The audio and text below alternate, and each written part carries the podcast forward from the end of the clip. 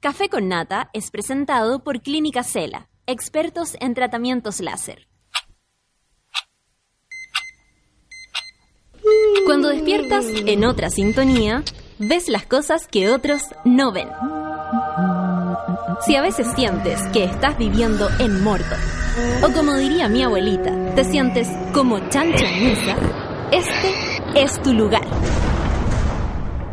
Bienvenido al grupo de contención más diverso de la historia. Para entrar, solo debes entregarte a escuchar al resto, participar a tu manera, reírte fuerte y comprometerte para buscar más misioneros para la comunidad. Agarra tu taza y sírvete un buen café con nata. Que ya está aquí nuestra guía espiritual, Natalia Valdebenito. Buen día, monada. Esta mañana que aquí por lo menos estamos pero súper accidentados. Mi mail no tiene, hay que recuperar la cuenta de nuevo. ¿Por qué está ocurriendo eso? ¿Alguien sabe por qué dos días te puede pasar lo mismo? El viernes, el lunes. ¿Me quieren hackear y me están protegiendo? ¿Qué sabrán ustedes de eso? Bueno, oye, estaba muy atenta a lo que estaba pasando en La Haya.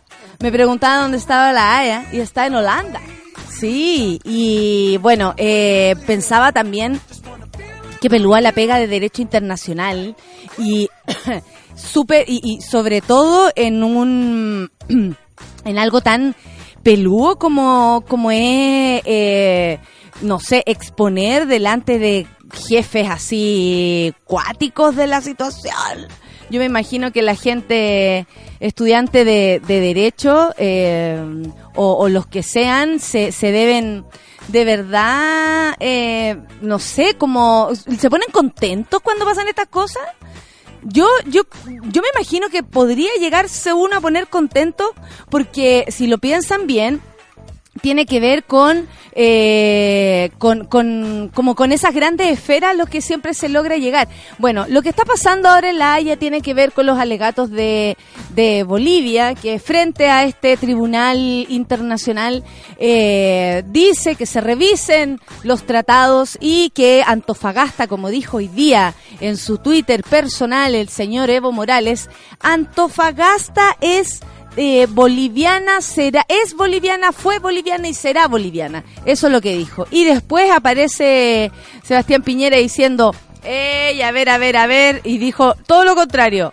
El señor desconoce qué tal situación, dice que tal situación, lo dijo. ¿Por qué? Porque Antofagasta es, fue y será chilena. Entonces, esta mañana partieron eh, peleándose Antofagasta.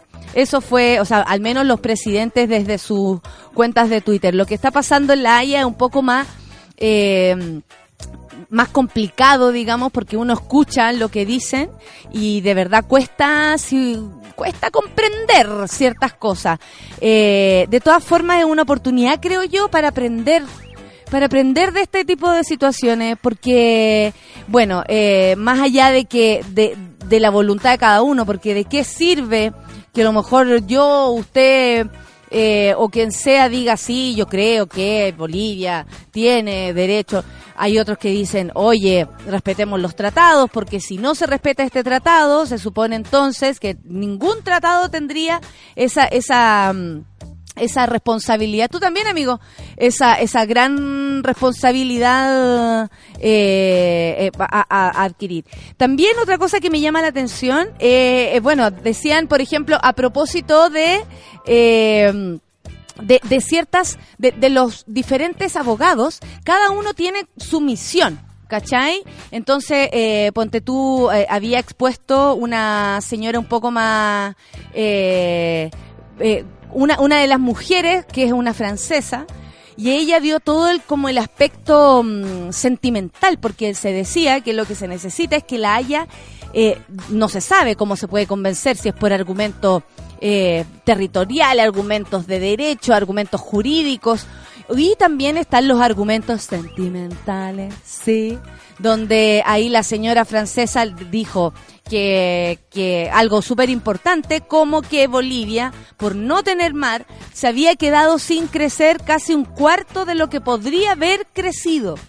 Eh, yo me imagino que, que no tener mar para un, para un país debe ser muy complicado. No es el único país que no tiene mar eh, para nada. Eh, al contrario, hay varios, hay varios que se encuentran en las en, las profundidades de los países y no están así a, los laditos donde el mar corre, corre y baña sus costas no es el caso. Hay hartos países que no tienen este, que no tienen esta suerte que tenemos nosotros y eh, porque yo considero que sí es una suerte.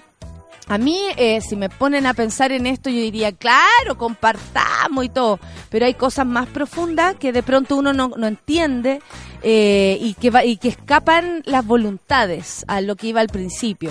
Nosotros queremos, podemos querer un montón de cosas para nosotros, para nuestros hermanos, pero eh, esto también está lleno de, de, politiquería, de presiones, de mentiras también. Evo Morales dijo que se había acercado al rey de España y le había dicho, oiga, ¿qué opina? Y el rey de España le ha dicho, oye, coño, vamos a pelear por ese mar.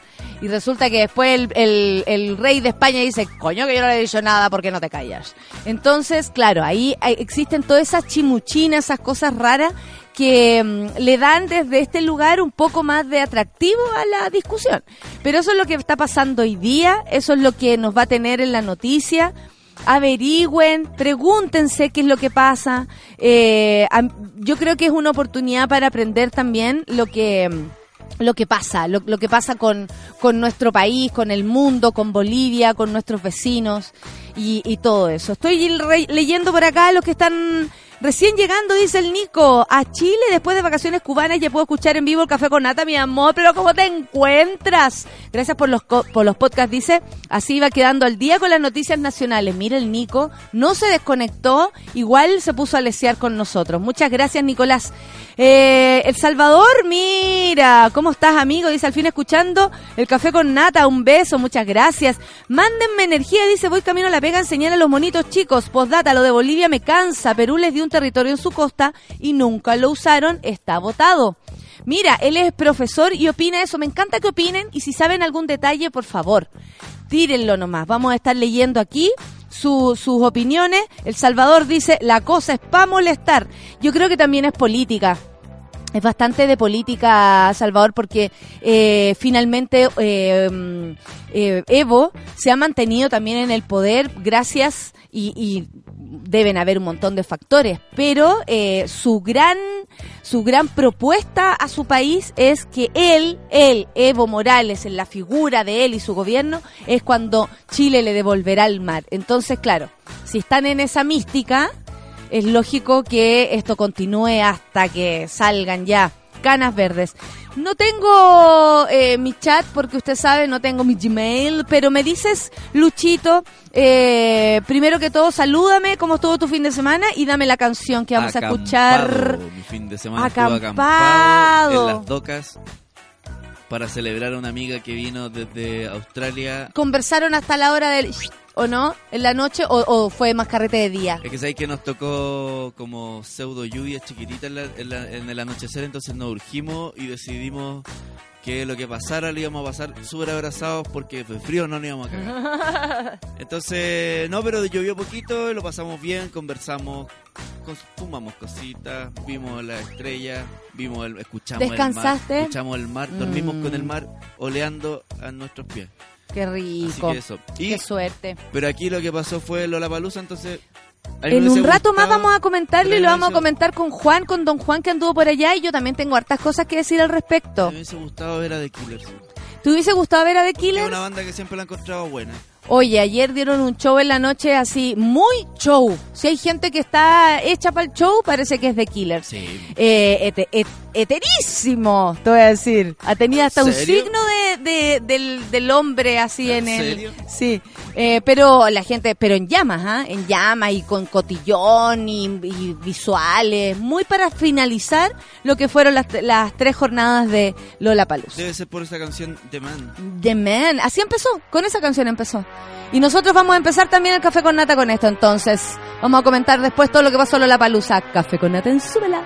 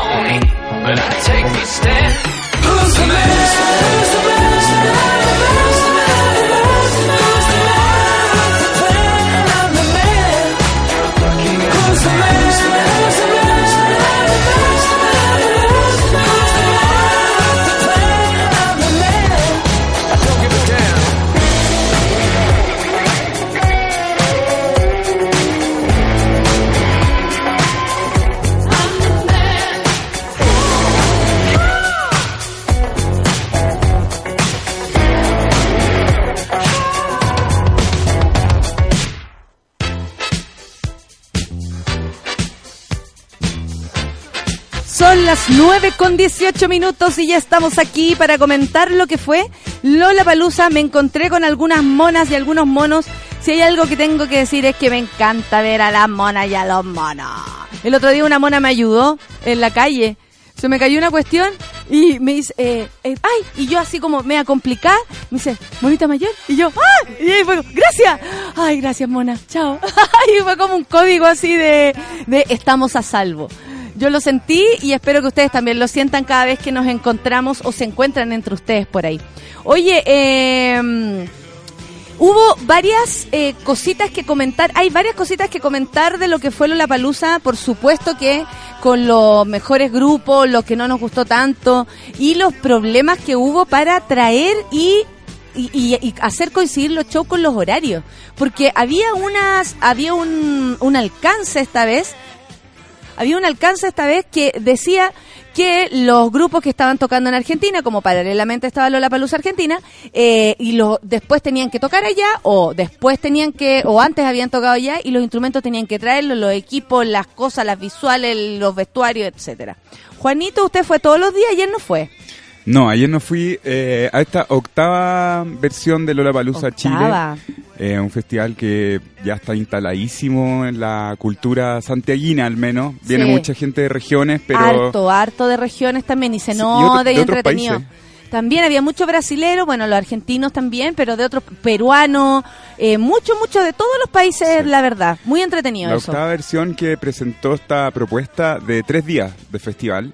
Este el primer año. Ya ayer confirmó Lola Palusa la, mm, eh, que el próximo año van a ser tres días igual. O sea, esta versión ya llegó para quedarse. Perfecto, perfecto. Así que tuvimos una versión de tres días que partía el día viernes, un día laboral, pero que nos sorprendió a todos cuando llegamos, bueno, los que ten- teníamos la, la posibilidad de ir, porque hay gente que no puede salir de la pegante.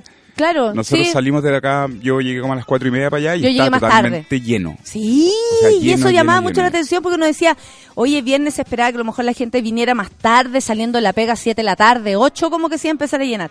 Nada, viernes y sábado yo creo que fueron los días que estaban más full. Sí, estaba full y partiendo a las dos y media del día con Cómo asesinar a Felipe, que fue la banda que abrió los fuegos en... Qué honor abrir los fuegos porque también siento que eh, Cómo asesinar a Felipe es una gran banda chilena. O Sí, sea, y con mucha proyección. Ahí lo estamos escuchando. Mira qué lindo. Un saludo a, a Espacio, si Sí, me está po, escuchando. Mucha ahora. Presencia de bandas chilenas, como siempre, yo diría. Igual Lollapalooza siempre pone hartas bandas chilenas, pero en los primeros años me parecía que eh, tenían menos importancia. Como que la gente Mm. decía, bueno, los puedo ver, digamos, en el Valoreto, en Claro. Bellavista no, o en otro lado, entonces no los voy a ir a ver a Lollapalooza. Pero este año me llamó la atención porque casi todas las bandas chilenas tuvieron mucho público. Mucho público, mucha gente que, que decidió, por ejemplo... Estamos ir- haciendo bien, jefe. Sí. Ve que las radios online y ese y esa compañía que nos hacemos entre todos, de colaboración, hace que valoremos también la, la música Claro. chilena y no por sobre otra, sino que la pongamos al mismo nivel, que eso es lo mejor. Sí, pues, así que había público para todo, público para todo en Lollapalooza, desde, bueno, por ejemplo, lo que pasa en el Movistar Arena, donde Oh, se, ayer se- yo fui. se- ¿Te metiste? ¿Sabéis qué? Ya. Es una aven- iglesia. ¡Oh! ¡La cagó! No, y, y la cantidad de niños, Sí. porque había muchos niños, y yo estoy diciendo colegiales. Sí. Colegiales se les notaba, era la legua, no universitarios, colegiales, que llenaban la pista del, del Movistar Arena, habían varios Pero ahí habían, ahí eh, DJ, no sé, lo, lo, lo, lo comparo porque es distinto. DJ Caso, por ejemplo, hace un hace una electrónica, yo diría, mucho más refinada. Mm. Sin embargo, ayer me tocó a ver de horro, una cosa así, en la, en la tarde-noche, y es impactante como es una fiesta, o sea, es una discoteca. Los cabros se ha- hacen grupo, se juntan así y después empiezan a hacer como, como un círculo, abrir el círculo, abrir el círculo, se empiezan Sí. a pasear y luego explota la música y bueno, son las manos. Pero es maravilloso ver cómo bailan, cómo saltan. ¿Qué onda el, el- no éramos así Es nosotros, el desate? El Movistar Arena vive su propia fiesta. Sí. Es como que estuviera Sí. todo el tiempo de noche porque está oscuro, es Sí. adentro y la gente que entra como no sale. No, se- y habían filas para entrar. Sí, habían filas para entrar y después nosotros veíamos salir a, lo- algunos cabros, decían así como, yo no sé cómo sobreviví, no podía respirar, pero con una, no sé, excitación propia. Y yo pensaba después, nosotros decíamos, ¿habríamos hecho eso? Y Es que sí, yo habría dado un sí. ojo porque me hubiese sucedido eso a los 15 años. Lola Palusa tiene esa mística como adolescente de los primeros conciertos, ¿cierto? Porque va mucha gente joven, cabros chicos, realmente de 15 años, eh, porque Lola Palusa ya se marcó también como un festival familiar. Sí. No es un, eh, un festival donde, por ejemplo, no se vende copete, que es una decisión que ha tomado la, Y aún así hay pálidas la por ahí. productora. Sí, bueno, claro, siempre va a haber. Pero, pero es un, es un festival esencialmente familiar, donde había Sí. este año particularmente mucho niño chico también. Sí, escolar. Y- Escolar y guagua. O sea, mucho Mucha familia, familia. mucha familia que fue a ver, bueno, Kitzabalusa. Y gente grande también que fue por primera vez, como los amigos con los que yo fui. Era su primera vez Bonita y para ellos fue bacán. Te- cansados, raja, pero felices. Sí, es un festival enorme. Ya, Eh, eso, pues de todo ahí se empiezan a abrir, abrir, abrir, abrir, abrir. ¡ah! Y después explota la wey y los pendejos. Te voy a mostrar video. Es impactante. Nosotros, no lo puedo creer. Aplaudíamos, aplaudíamos a los niños como bailaban. Te lo juro que era maravilloso. Es decir, es, es- es otra generación. O sea, nosotros no crecimos bailando así sin ningún miedo a ni siquiera a golpearse, a tocarse, a, a rozarse. No hay nada. Ahí había puro baile. Ya nos dale. ¡Vamos! Eso ya ahí queda la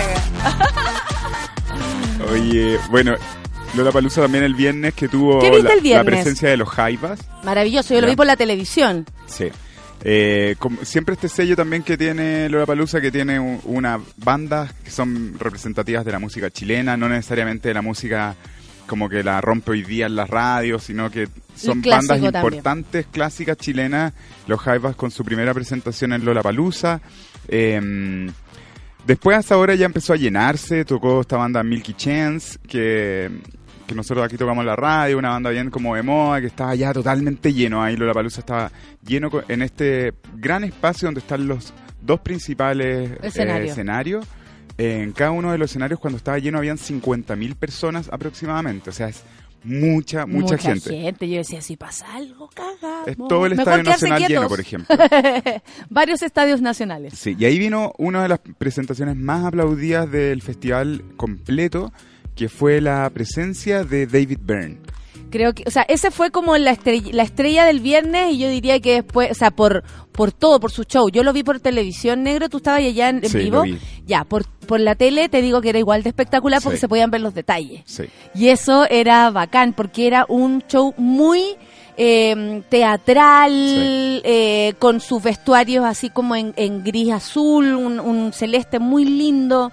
Todos vestidos iguales a pata pelada, Sí. él genial, cantando co- como nunca y como siempre, una elegancia, no, o sea, de todo mi gusto también. Sí, lo dijiste todo. Yo sumaría que el... Usted lo vio en vivo, ¿qué la- se sentía la ahí? propuesta de, de la banda móvil.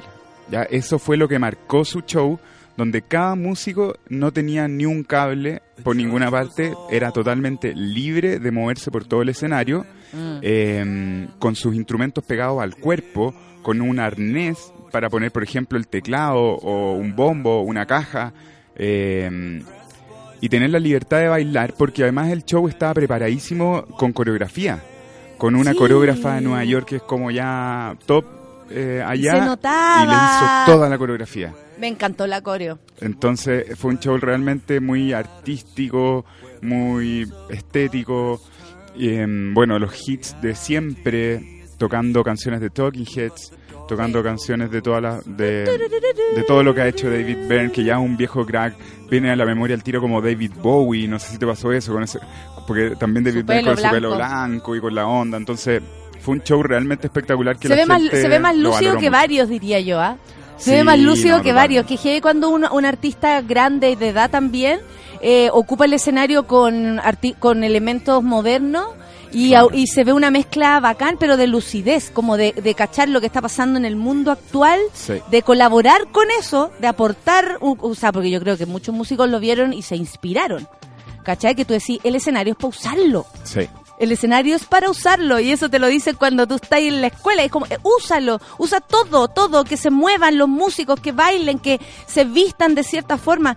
Qué lindo es ver cuando la banda también está entera, en, en- como involucrada en una sola idea. Sí. Ahí estábamos todos los tatitas ya viendo David Byrne porque Mojados. probablemente los, los cabros más chicos no conocen mucho David Byrne, pero ahí estábamos todos los treintañeros, dejémoslo ahí, eh, viendo a David Byrne. Después de David Byrne Sí. vino algo más de, eh, importante hasta Sí. LCD Sound Systems, que Bueno, The, yo los The. National. Ah, perfecto, ahí no llegué. Que es una, bueno, una banda que, que está headliner de muchos festivales importantes del mundo. Sí. A mí la verdad es que no me gustaba tanto, entonces no, no los vi, lo encuentro un poquito fome, pero Cada uno con su gusto. cada uno con su gusto. Eh, LCD Sound System, Súper simpático en la entrevista, eso sí. También Sí, no. cuando el canal transmite la entrevista y, y ellos estaban así muy fascinados ahí en el Artist Village, pasándolo mortal. sí, un rock así como pesado, romántico también, no sé. Bonito, bonito el show, pero un poquito fome para mí. El CD Sound System, yo llegué justo cuando empezaron ellos. Sí, pues tú llegaste para allá. Y te digo que estuvo maravilloso. O sea, como es como cuando uno desea ver un- una banda y que toque todas las canciones que te gustan y que más encima estén prendido en el escenario y, y también por la experiencia. Sí, pues tienen la magia esa banda de, de hacer música electrónica con, con eh, elementos análogos, Eh. que es una que siempre cuando se logra eso es muy bacán porque yo creo que el cuerpo le pasa algo que no puede evitar bailar. O sea, cuando ya empieza a tomar fuerza la música y, y empieza a agarrar como una vibra media electrónica de baile, ya te, te agarra por. Maravillosa. La estética también de ellos, la, la china, Sí. los vestuarios, también. Esa es otra cosa que, que tal vez, esto puede ser una crítica mía muy personal, lo- las bandas chilenas debieran empezar Mm. a mirar. Como no es que estén todos uniformados, pero hay una propuesta. Sí. Hay algo que nos dicen con sus vestuarios. Y eso es- es súper bonito de ver. O sea, ahí uno dice, aquí está completo. Bueno, son muy taquillas esta Ay, banda también. No, O la sea, cagó. están- Sí. Está gente de Hot Chip, de otras bandas, como puros músicos. No, son- es que la increíbles. cagá, así como que tú decís, no, esto es demasiado bien hecho. Sí, demasiado cool. Nota 7, perfecto. promedio 7. Sí. Así que ahí también los las tatitas nos dimos el gusto de bailar porque la, la nueva generación, no sé si conocen mucho el Season System, pero nosotros sí. Y bailamos harto, así fue como una disco. Sí. La primera disco que empezamos lo- los Vegeters. Sí. Eh, bueno, y en el otro escenario después terminó la primera noche con la presencia de Pearl Jam. Una banda como que ya está las entrañas de Chile, de los rockeros Ahí chilenos hay también. varias opiniones distintas, porque algunos, claro, algunos se pegan a la nostalgia y dicen, no, me gustó, me encantó, estuvo la raja. Y otros dicen, no, qué aburrido. Sí. Qué A mí no me gustó el show de Pearl claro. Por ejemplo. Encontré que, que la banda, después de ver el Season System, que es una banda que toca tan bien, que son tan cuadraditos, perfectos para tocar, después ver una banda de rock como Pearl Jam, es un poco para mí por lo menos decepcionante porque es, es- es como... Son diferentes ondas igual. Sí, es, es otra onda. Eh, bueno, pero sacó toda la... Toda la, Toda la carne. Toda la carne en la parrilla de Diver con lo- mucho discurso contra Trump. A mí me gustó mucho que se, que se quisiera dar a entender. Encontré que era Sí. positivo que hayan dicho, oye, escribamos en español lo que queremos decir. Y el buen quiso, quiso. Y también Sí. yo creo que por el concierto del fin de semana, de la semana, eh, quedó como encariñado. Así Sí. como, ahora quiero hablarle en Dijo que, español. se había- que llevaba toda la semana en Santiago, que lo habían tratado increíble, que había pura gente buena onda, andaba con sus botellas de vino para arriba y para abajo, se bajó al escenario a darle vino a la gente, Sí. banderas de Chile por todos lados, los quiero y todo. Mucho discurso entretenido. para mí la banda queda un poquito al debe con, con el show de Lollapalooza, porque dicen que fue mucho Ah, mejor el otro día. Pero aquí, no sé, la performance encontré... estu- Quizás había carreteado mucho Edgar, yo creo, esta semana, porque estaba un poco con la voz para la cagada, yo encontré. No sé si fuma, pero se le notaba como mucho la, la, voz, la voz gastada. Uy, y no tocó en Argentina, pues se suspendió la, la- el día domingo en Argentina y no pudo tocar el Pearl Jam. Fue por la lluvia, eso sí. Sí. pésimo clima en Argentina, se tuvo que suspender el domingo. y Siempre les pasa pa' algo morirse el fin de semana de, de- Tú lo decís como producción. Como producción y para la gente también que, que tiene sus entradas compradas, pues si ya lo perdiste. Un, porque el día viernes, digamos que fue perfecto, nota 7. Y el sábado empezaron a aparecer ciertos problemas ya en Lollapalooza por, Cambios de horario. porque empezaron los cambios de horario, no llegaban los equipos de Argentina, que es un tema que enfrentaba Igual. Palusa este año por primera vez, que era estar haciendo dos producciones en países vecinos, pero que igual hay que tomarse un avión. Igual me parece que es de una coordinación que requiere así japonesa. Sí. Requiere ser muy eh, acuciosa porque ahí yo decía, ¿qué habrá pasado? Decían que los vuelos también se atrasaban. Bueno, ustedes saben que pasar de Argentina para acá no es sencillo. La cordillera se impone entre nosotros y hace que los vuelos sean complicados y hay que asegurarse que la gente llegue viva al otro lado. Entonces tuvieron retrasos por ese motivo también. Sí, y además el tema de los, de los equipos siempre ha sido complicado mandarlos en avión, porque no saben si los mandan arriba o por abajo. Hay todo un tema con los músicos de cómo llevar los instrumentos. Entonces, bueno, se empezaron a producir algunos desfases. Por supuesto, molestia de la gente, porque cuesta más encima comunicarlo, porque está allá y tenéis que decir, no, es que este escenario se cambió una hora después. Y hay gente que casi que acampa en, lo- en, lo- en las primeras filas, entonces le cambian los horarios y em- es triste porque son cabros jóvenes, viaja, como por decíamos ejemplo, también. o tiene, no Sí. sé, eh, un vuelo, o tiene un, una, no sé, el bus a Sí, su ciudad y tiene que trabajar. Mira, la Tati dice que no, pudir, no pudimos ver a Pearl Jam porque no, ellos no permitieron transmitir. Ah, claro. No se vio por las pantallas de la televisión. Sí. Bueno, el día sábado fuiste, sí, po. Sí, Ahí nos encontramos también. Eh, ¿Qué es lo que más te gustó de lo que viste el sábado?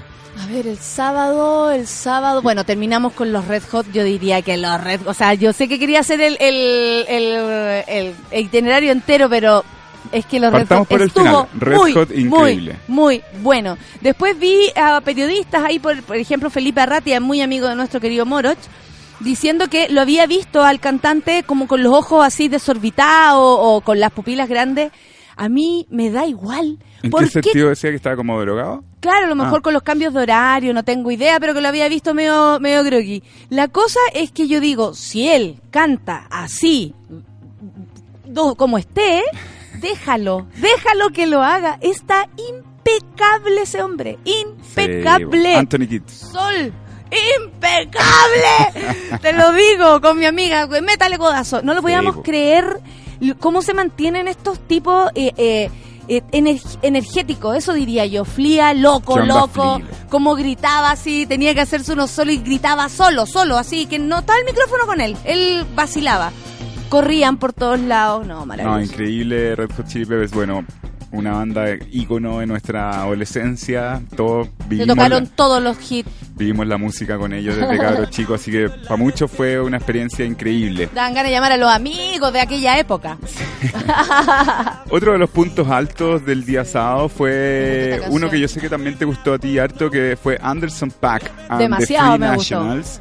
Eh, un artista más bien nuevo, pero que llegó como a romper todo en el Lollapalooza. la- Los ca- Mira, encuentro que el público de Lollapalooza para este tipo de artistas es, es igual, es fácil, ¿ya? Porque los cabros chicos prenden al tiro con esto. Era música un poquito más pop, hip hop, con base fuerte, entonces ya se armó un baile increíble y fue uno de los puntos altos con Y una demasiado sorpresa. cool. Como una, una linda sorpresa fue Anderson Park. Primero también. Lo movieron al escenario grande porque antes no tocaba ahí. Ah, perfecto. ¿Con los cambios de horario? Sí. Eh, me gustó mucho su puesta en escena, su vestuario, ese como medio pijama de seda que tenía Sí. y que no se le pegaba ni por si acaso en la, en la tetilla. Sí. No, él maravilloso, es guapísimo, es súper talentoso, canta la raja y estaba muy contento. Sí, Tocaba la batería, Tocaba todo. la batería mientras rapeaba. Eso y me eso contaba Mariel, que esa era muy su, su gran gracia. La gran gracia de Anderson Park es que sabe tocar la batería y rapear al mismo tiempo. Claro, y viene como del mundo del jazz, entonces es un seco. Y después vino Chance the Rapper, que también era un número muy esperado, porque es un artista que hoy día está muy arriba, muy arriba. Y ahí tuvimos el primer gran problema de Lollapalooza. Claro. Porque estábamos esperando a Chance the Rapper cuando tuvo que salir la producción, agarrar micrófono y es pedir perdón, disculpas y decir que íbamos a tener que esperar por el show de Chance the Rapper porque había una descoordinación técnica. Y eso tenía que ver con lo que habíamos conversado, que no llegaban bien los equipos y no se podía configurar el escenario, etcétera. O no estaban como completos los shows. Sí. ¿Qué es lo que pasó el mismo sábado con Lamón?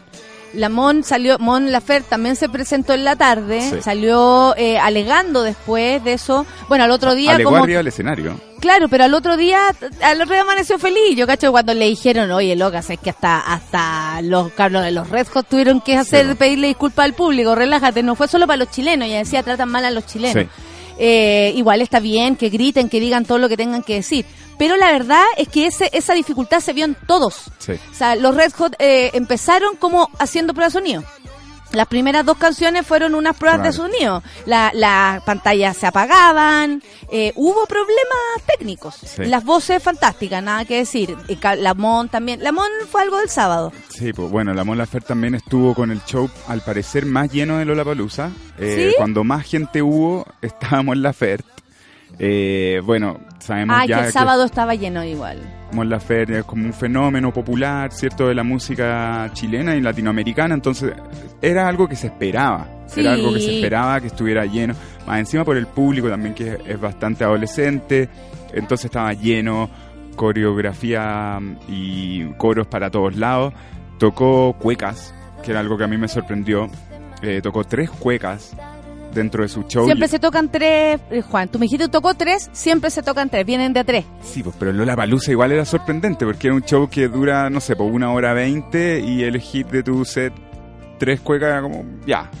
Se tocó con el rulo una de esas cuecas. Con el Rulo, con el Mancilla, con un grupo de cabros que yo conozco y que ellos saben de cueca. Sí, o sea, no, no se fue a meter con los, con los, Claro. con, con los quincheros o con los cabros nuevos, no. Se fue, eh, se involucra a través del Rulo con gente que está en la cueca, que hizo que reviviera la cueca brava en lo, eh, estamos hablando hace más de 10 años atrás. O sea, Mancilla yo lo conozco hace como 10 años y es, es gente que está hace mucho rato ahí. Sí, pues, Entonces fue un bonito, eh, yo también gesto para ellos, ¿ah? sí, yo creo que también Mon Laferte tiene la, la Mon Laferte.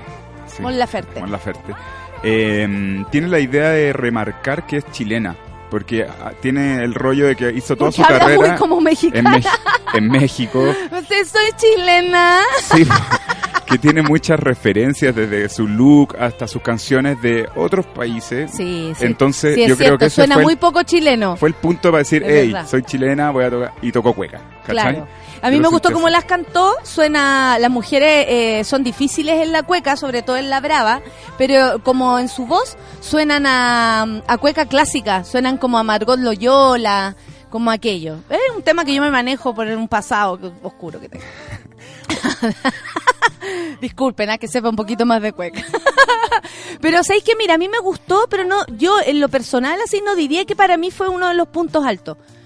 O sea, de verdad, Sí. por mi parte, yo- lo digo en serio, o sea, tal vez había más, fue, más, más ruido y todo, pero siento que en términos de show eh, hubo otros más altos. Sí, o sea, igual está al nivel internacional, pero en mis gustos personales, o sea, no sé. Sí, bueno, dis- disculpen ahí lo que están yendo, que estamos revisando solamente los escenarios grandes porque hay además una cantidad de otras bandas que están en los escenarios chicos y, y bandas que son súper importantes también. O sea que hay mucho público para todos, esa es la cuestión, porque hay, hay escenarios chiquititos y están llenos de gente. Bueno, la presencia del pop también con Camila Cabello, por ejemplo, con Sara Larson. Ayer estaba eh, terminando Matanza en el último escenario. Sí. con toda la mística, charango lila, sáquense uno. Está, pero todo pasando para allá, te diré. No, increíble que en Lola Palusa uno puede hacer su propio camino, su propia ruta y no enterarse de lo que pasa en otro lado. Sí, eso es lo lindo, que no te molestan los otros los otros públicos tampoco. O sea, nosotros fuimos a cachar eh, al, al Movistar para ver lo que estaba pasando y nos sorprendimos, pero si no hubiésemos visto eso, o sea, si no hubiésemos pasado por ahí, no, no, sé. no lo sabemos. Claro. Así, bueno, llegamos al día domingo, al tercer y última jornada. Yo no tuve la, la oportunidad de estar en el Parque O'Higgins, pero sí eh, lo vi casi todo en, En la en televisión. streaming. Y bueno, ahí tuvimos ayer el, el gran chascarro de Lola Con Liam Gallagher. Sí. El ex Tenía que hacer lo suyo, tenía que hacer lo suyo. Entró precioso, hay que decirlo, con su estilo. O sea, uno lo ve y dice, este weón, Rock. Y tiene, tiene todo lo que todo lo que te puede gustar de un escenario, de verdad, si el Sí, weón, o sea, como manejo, su voz, porque hasta que él no dijo que estaba enfermo, si es que eso es verdad, nunca lo nunca nos dimos cuenta que Sí. algo pasaba. Es raro, es raro lo que pasó con Liam Gallagher. Había pasado hace un par de semanas en un show de Chicago donde también había pasado prácticamente lo mismo, se había retirado del escenario.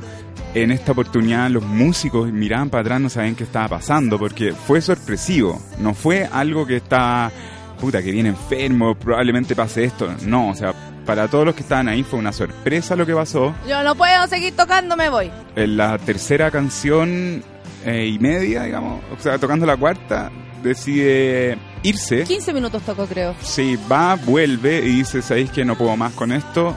Yo no lo entendí muy bien en, en no, ese in- inglés Porque británico. ponte tu. Metronomy, que tocó antes, que lo quiero comentar yo Sí. también, que tocó antes, se le entendía todo el todo, todo Sí, lo que hablaba en inglés se le entendía perfecto. En cambio a Liam no se le entendía Ah. nada y nosotros son diferentes ingleses. Nunca ¿cierto, se ah? le ha entendido nada ese desgraciado. y, Ay, desgraciado. y, y bueno, se retira.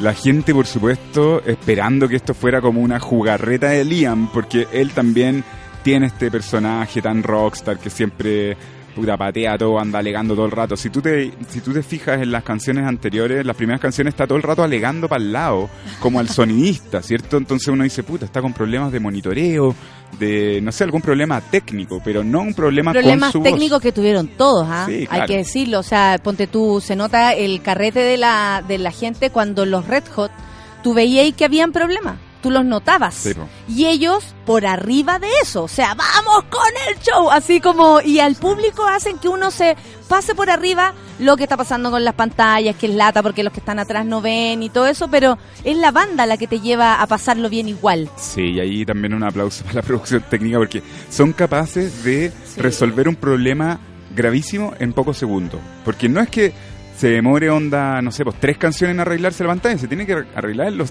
próximos segundos y se logra igual. En general Claro, se logra sí, arreglar. sí, Entonces sí. como, puta, muy bacán la producción técnica que tiene la Palusa, que es una weá enorme, enorme, enorme, enorme. Ayer había mucha gente también, me sorprendió al ver en la tele a un amigo de nosotros, a Fernando Milagro, con un gran público, la moral distraída también con un gran público. Ay, me asusté.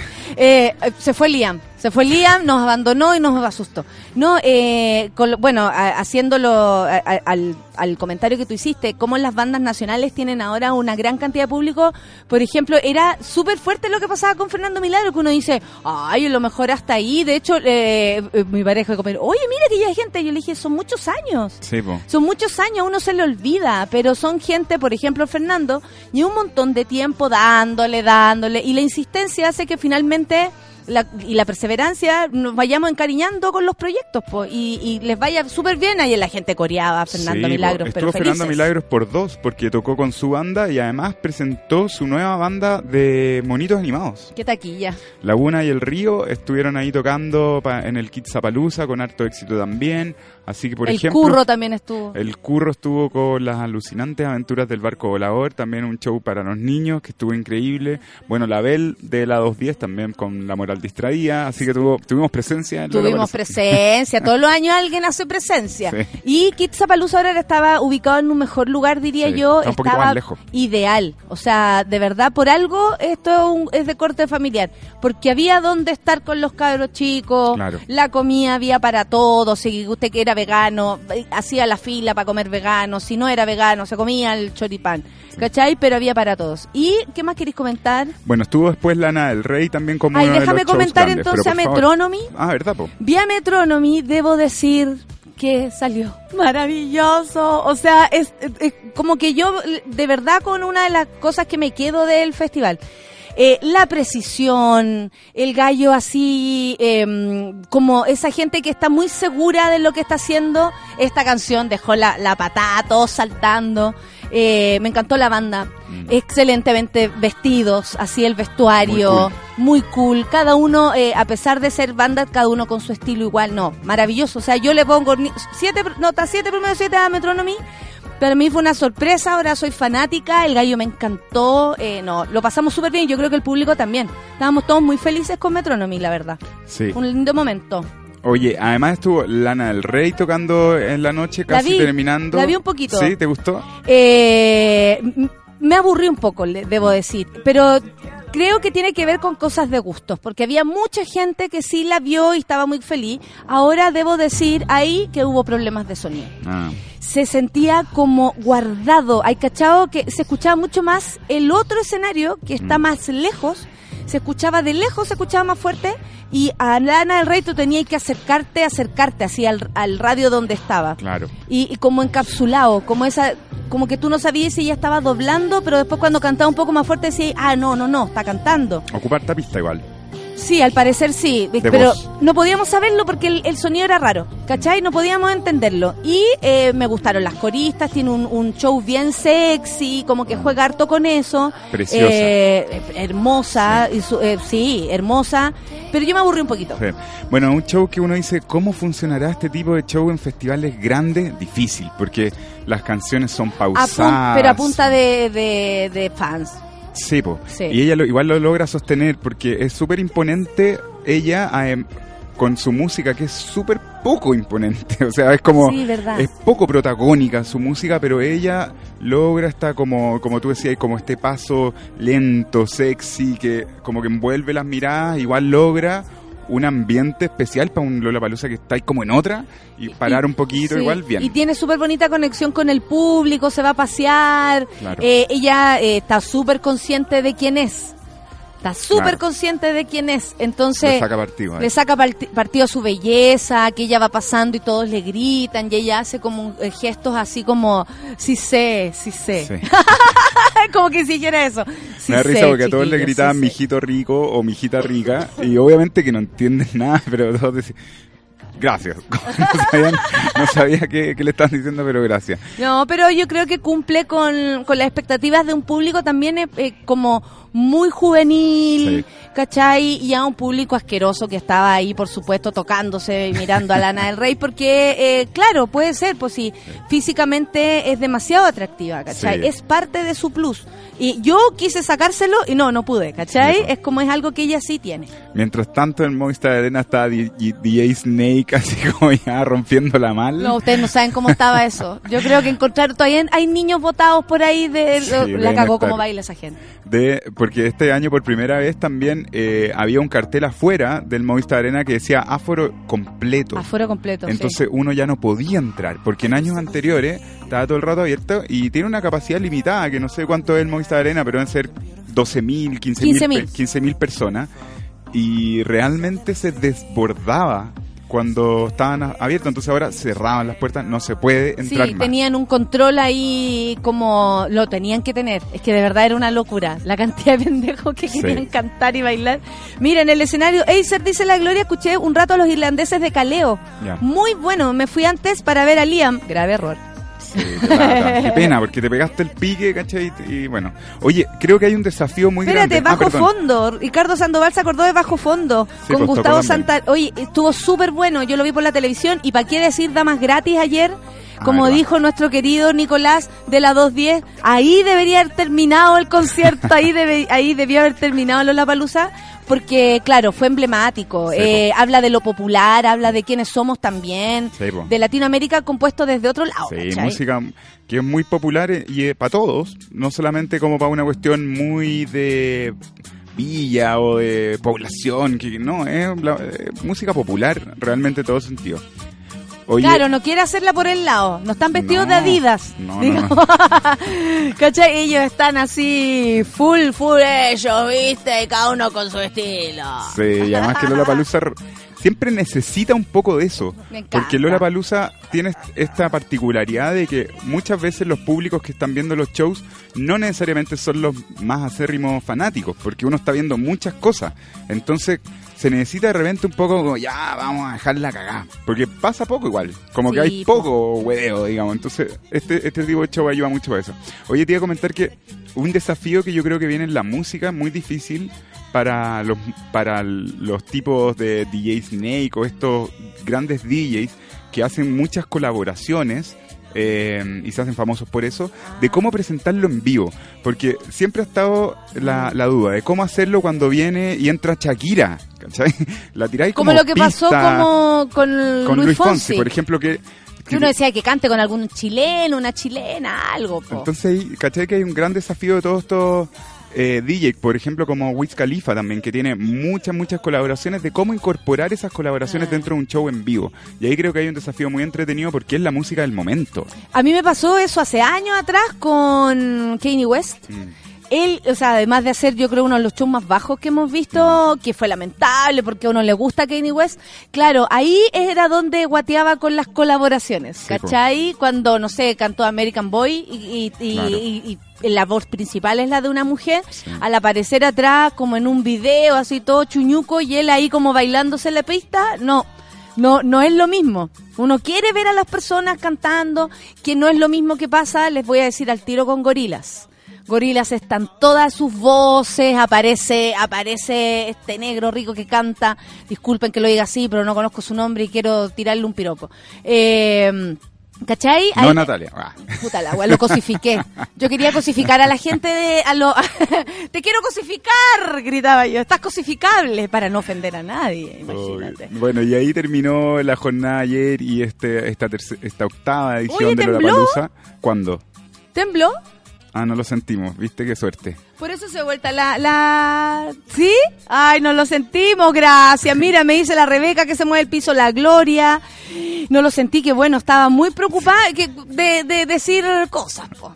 Oye, terminó Lollapalooza con la presencia, el show, el espectáculo de Killers. eh, un espectáculo, show hecho verdad. para terminar un, un festival como Lollapalooza que siempre tiene que terminar con fuegos artificiales, con toda la parafernalia, eh, porque hay que decir que es un gran festival Lollapalooza. Sí, es un gran festival. A mí me gustaría. Y el tremendo show de The Killers, dice la Cecilia Hernández.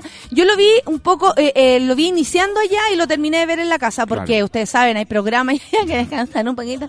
Eh, pero la cagó. O Sí, sea, y, bueno. y yo no sé si era una ironía esto de tener los símbolos de hombre, mujer en el escenario, o, o era un show heterísimo, no lo sé. Pero sé. responde como, eh, había harta luz, harto show, cotillón al empezar. Sí. Tiró ahí su, su serpentina. tiene que ver con, con las últimas canciones, con el último disco, hay como unos íconos ahí de lo femenino y lo masculino. Eh, pero bueno, un show a la segura, lleno de hits, con Brandon Flowers cantando súper bien, con una banda súper potente que suena bien. muy bien. Él canta súper Sí, bien. es seco. Y terminó Es frontman. Lola Palusa con Eh, todo. es así, es, es esos eh, cantantes que uno dice, claro, aquí está la banda compuesta como a la antigua, los músicos haciendo lo suyo y él eh, llevándoselas todas, postura, movía el culo, Mm, sí. se movía de lado a lado, corría, ironizaba, como que es un show él en sí mismo. Sí. Y eso hace que sea muy atractivo. Una buena nota, yo creo, para esta octava edición de Lola Palusa, un festival que ya está instaladísimo en Chile, que ya marca los tres días de jornada para el próximo año también, o el festival más caro también que tenemos en Chile, y eso hay que decirlo. Eh, y ahí uno tendrá que evaluar si vale la pena pagar esa plata por ir al por ir a Lola Palusa, porque es súper caro, pero bueno, uno puede, como decíamos, darse sus propias rutas, ver a, su, a sus artistas preferidos. Guardarse todo el año tal vez, sí. porque eh, lo que pasa es que es carísimo si lo pensamos en toda la oferta. O sea, esta Mm. semana, eh, el martes está, estaba, esta semana, fin Gorilas. de semana, Lola Palusa, martes Gorilas, miércoles Osuna. Depeche Mode es que yo voy a ir a, a ver Osuna Ah, qué buena. con mi sobrino. El, al, al negrito ojos claros, lo voy a ir a ver, lo voy a llevar porque Buenísimo. quiere ir, ¿cómo no vamos a llevar al sobrino? Buenísimo, iría feliz. El, el viernes está Bonobo Sí, y el, Bonobo. y el domingo está De La Soul. O sea, es una gran semana. Sí, no, bueno, ya estamos llenos de, de conciertos, hay que ir guardando plata como sea. Pero bueno, Lola Palusa ya está instaladísimo, llenísimo. Se vendieron todos los tickets, va a seguir siendo un éxito. Eh, ya se alinearon con, la, con el Estado eh, este festival, así que llegó para quedarse. Y es, es importante porque está en, está en Chile. Eh, se vino a instalar a Sudamérica en Chile antes que otros países. Así que se Y habla por lo de- mismo también la gente lo prefiere, porque es como el original latinoamericano. Sí. Luego viene lo demás.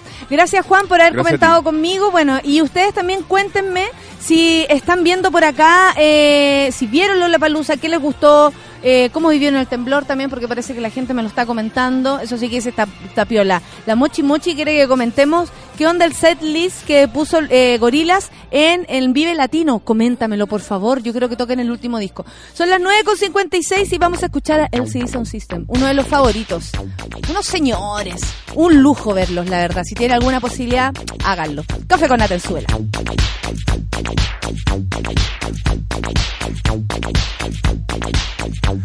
Everybody sing the same song. It goes tonight, tonight, tonight. I never realized these artists thought so much about dying. But truth be told, we all have the same end. Could make you cry, cry, cry, cry, cry. But I'm telling you, this is the best news you're getting all week. Oh, sure, it's ruling the airwaves. But what remains of the airwaves?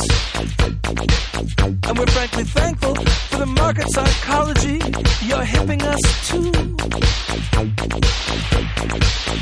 But all the hits are saying the same thing. There's only tonight, tonight, tonight, tonight. Man, life is finite. But shit, it feels like forever. It feels like forever.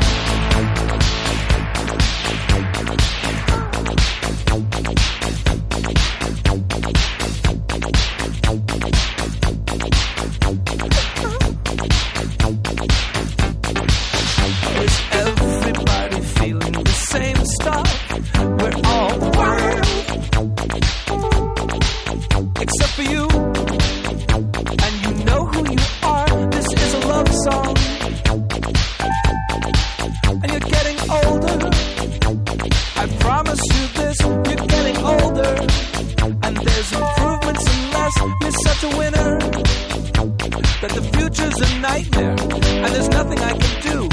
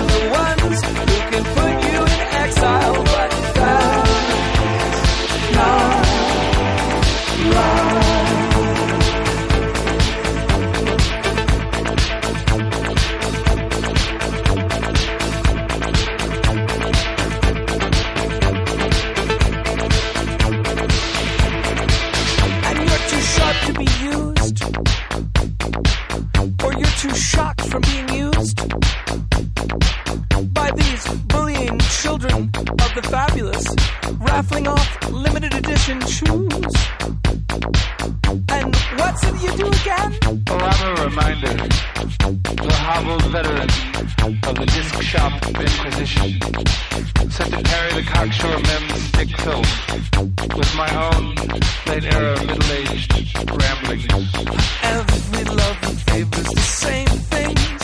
It's all touch me, touch me, touch me, touch me, touch me. We maybe realize what it is we need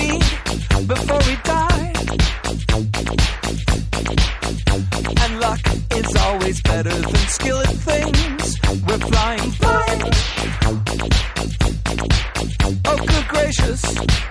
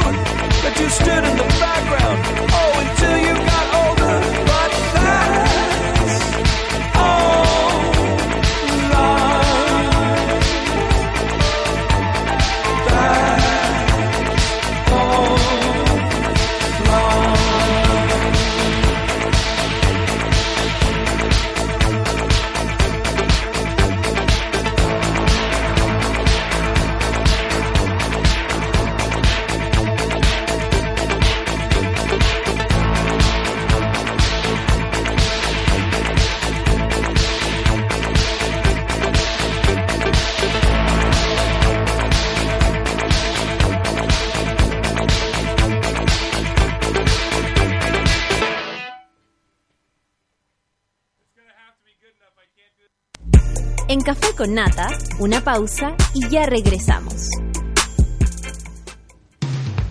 Hoy en Sube la Radio. Tómate un break al mediodía y engaña la tripa junto a Isidora Ursúa y Eleonora Aldea. Porque en Caceritas conversamos, echamos la talla y planeamos un mundo mejor. Siempre con amor. Caceritas, de lunes a viernes al mediodía en Sube la Radio. En otra sintonía.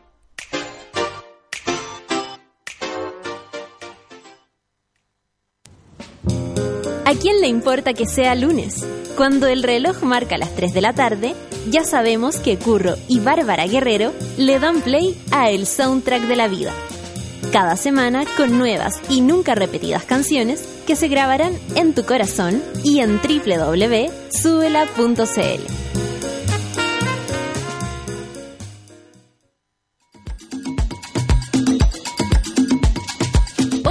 las 4 y media de la tarde, Fabricio Copano te ayuda a lidiar con ciertas emociones y administrar las paradojas de la vida. Escucha FOMO, Fear of Missing Out, solo por Sube la Radio.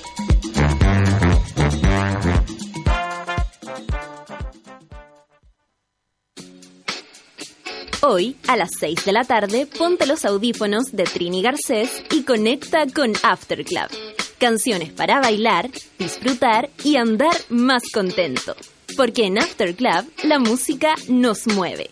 Solo en Sube la Radio. Y en otra sintonía.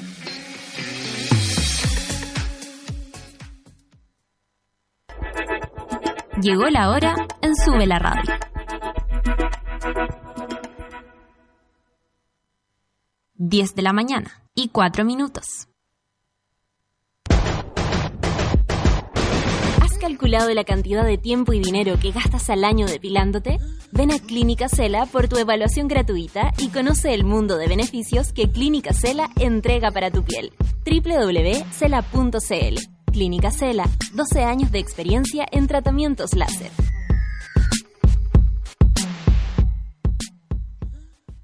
Gabriel, eh, ¿cómo vas con el informe que te pedí para la... ¿Ya está? ¿Y el que te pedí para... ¿Ya está? Bueno, hay otro informe que también es importante. Sí, ese también ya está. Pero si todavía no te lo he pedido. Pero me lo iba a pedir, ¿o no? O sea, sí, pero no entiendo cómo tú... Bueno, mire, tomé un Red Bull y saqué toda la pega de una. ¿Qué pasa, jefe? Es que... Es que no tengo nada más que pedirte entonces. Pídame que lo invite a la pichanga que vamos a jugar ahora, que nos falló el arquero. Y no se preocupe, Red Bull te da alas. Ya estamos de vuelta en Café con Nata.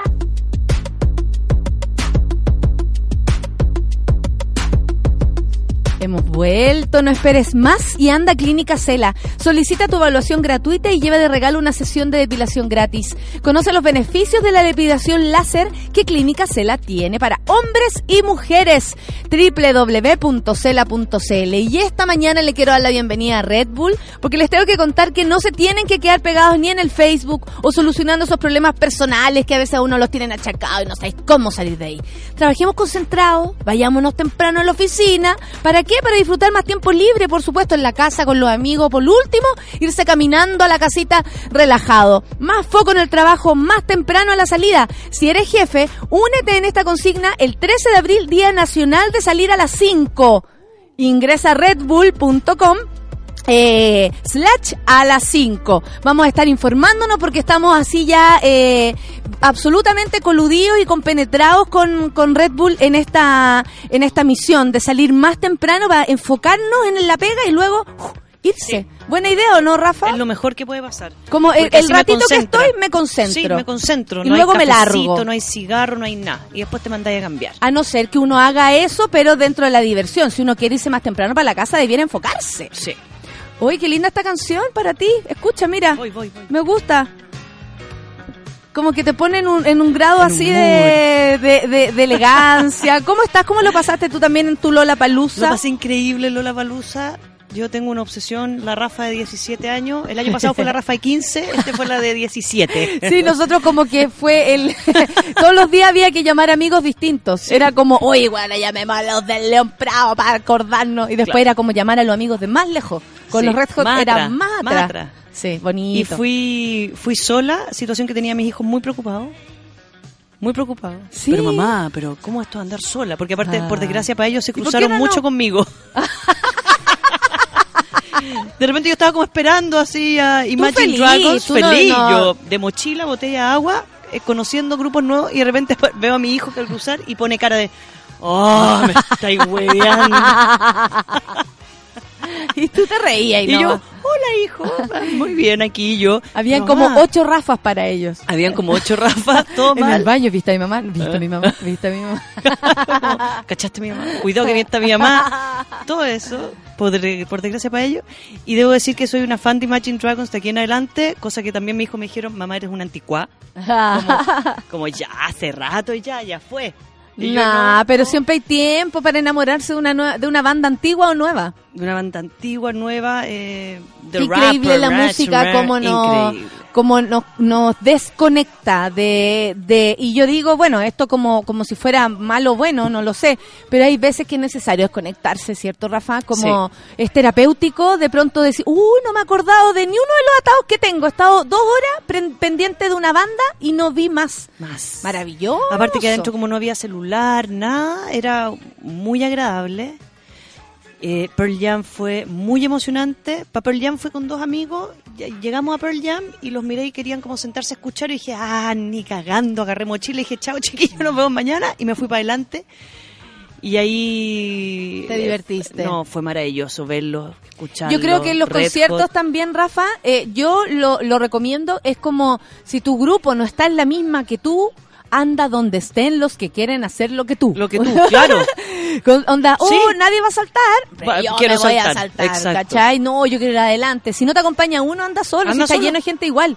Todos iguales, todos solos. Mucha Sí. gente muy guapa. Sí, viste harta gente Vi guapa. harto chiquillo guapo, chiquillo, digamos, mayor, no, no chiquillo joven, porque los chiquillos jóvenes eran una cosa impactante. Todos estos cantantes, pero aparte Natalia pasa algo muy bonito, que es la música... Puta, a mí me gustó el guatón de, de Metronomy. ¿Para qué voy a estar con cosas? Me gustó él. Este chascón con afro. Me con me afro gustó. impactante. Sí, sí, se maneja muchísimo es que lo- su voz. Es que una vez, una, la admiración de, claro, arriba, David Byrne. Otra cosa Ya, fantástica. córtala. Claro, y de ahí tú veis que hay diferentes tipos de personas, pero son tan atractivos porque están haciendo lo suyo, están gozando. Para que vean lo lindo que se ve una persona gozando. gozando y, y lo importante que es la música, porque terapéuticamente la música tiene un lugar eh, muy importante por las letras y, y por el sonido. O sea, es como lo que hablabas tú cuando llegamos para acá de la música electrónica.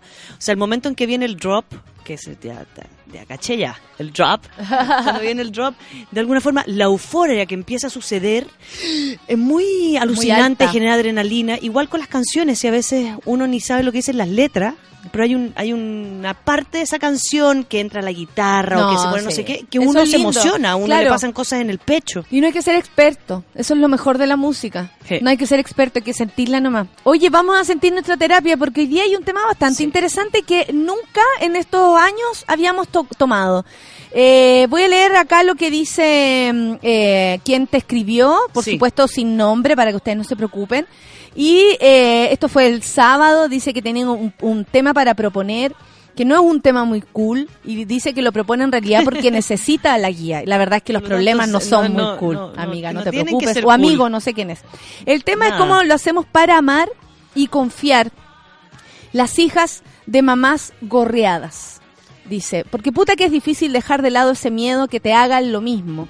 Que tú cachai que alguien bacán como tú, propio papá, puede hacerle, claro, eh, cuando a tu madre, tu padre, en este caso padre-madre, estamos hablando de gente que uno quiere, ¿no? Sí. Puede ser tu padrastro, da lo mismo, Da lo pero mismo. gente que tú quieres. Y es tu madre a quien engañaron, digamos, tu padre, como él dice, tu pa- tu- alguien tan bacán como tu propio papá pude, hac- pudo hacérselo a tu mamá, ¿cómo, cómo lo puedo hacer yo para, como, eh, eh, uno, uno hereda ese trauma, Rafa? Porque ella está hablando de algo que les pasó a sus papás, que no tiene que ver con su propia vida, Muchas de las relaciones... es la vida de sus padres. Claro. Uno de los problemas que suceden comúnmente en la familia es que tu problema pasa a ser mi problema y tu vínculo, tú con mi hermano, pasa a ser emocionalmente mi vínculo con mi hermano. Hay como una, un pegoteo emocional muy grande que sucede en algunas familias, no en todas, por supuesto. Claro, que si le hacen daño a mi mamá, me lo hacen, Me a, lo mí, hacen a mí. o al revés. Claro. Entonces, cuando el daño sucede en estas dos personas que yo tengo simbiosis, no logro diferenciar que finalmente lo que se pone en riesgo ahí es su relación de pareja y no mi relación como hija. Claro, ¿ya? Entonces, mucha de la, la gente como y los papás, ¿ah? Lo- las madres y los padres cometen errores severos, severos, en, en de- como tratar de que, lo, de que el hijo me encuentre la razón a mí. Muchas de las separaciones o muchos de los conflictos que a veces suceden entre los progenitores, a los niños les llega o a los hijos les llega, sean niños o adultos, ¿ah? Y cuando es adultos a veces es peor, porque tienen más armado un formato de cómo debe ser mi familia. Entonces lo que me llega es, el otro me hizo un daño que como yo no puedo perdonar, tú tampoco puedes perdonar.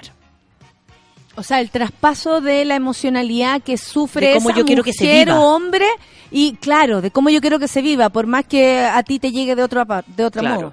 Entonces pasa que la madre o el padre dañado enjuicia al otro, que es una maricón, que no sé qué, que es una puta, todos los, todos los insultos que, que tenemos como estipulados cuando un otro me traiciona.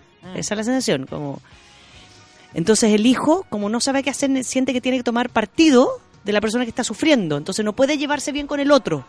O no puede perdonar al otro. Y eso es uno de los errores más grandes que cometemos porque no podemos bajar lo que sucede arriba. O se siente que si el padre o la madre engañó a, a- a cual sea que es su pareja, engaña a la familia.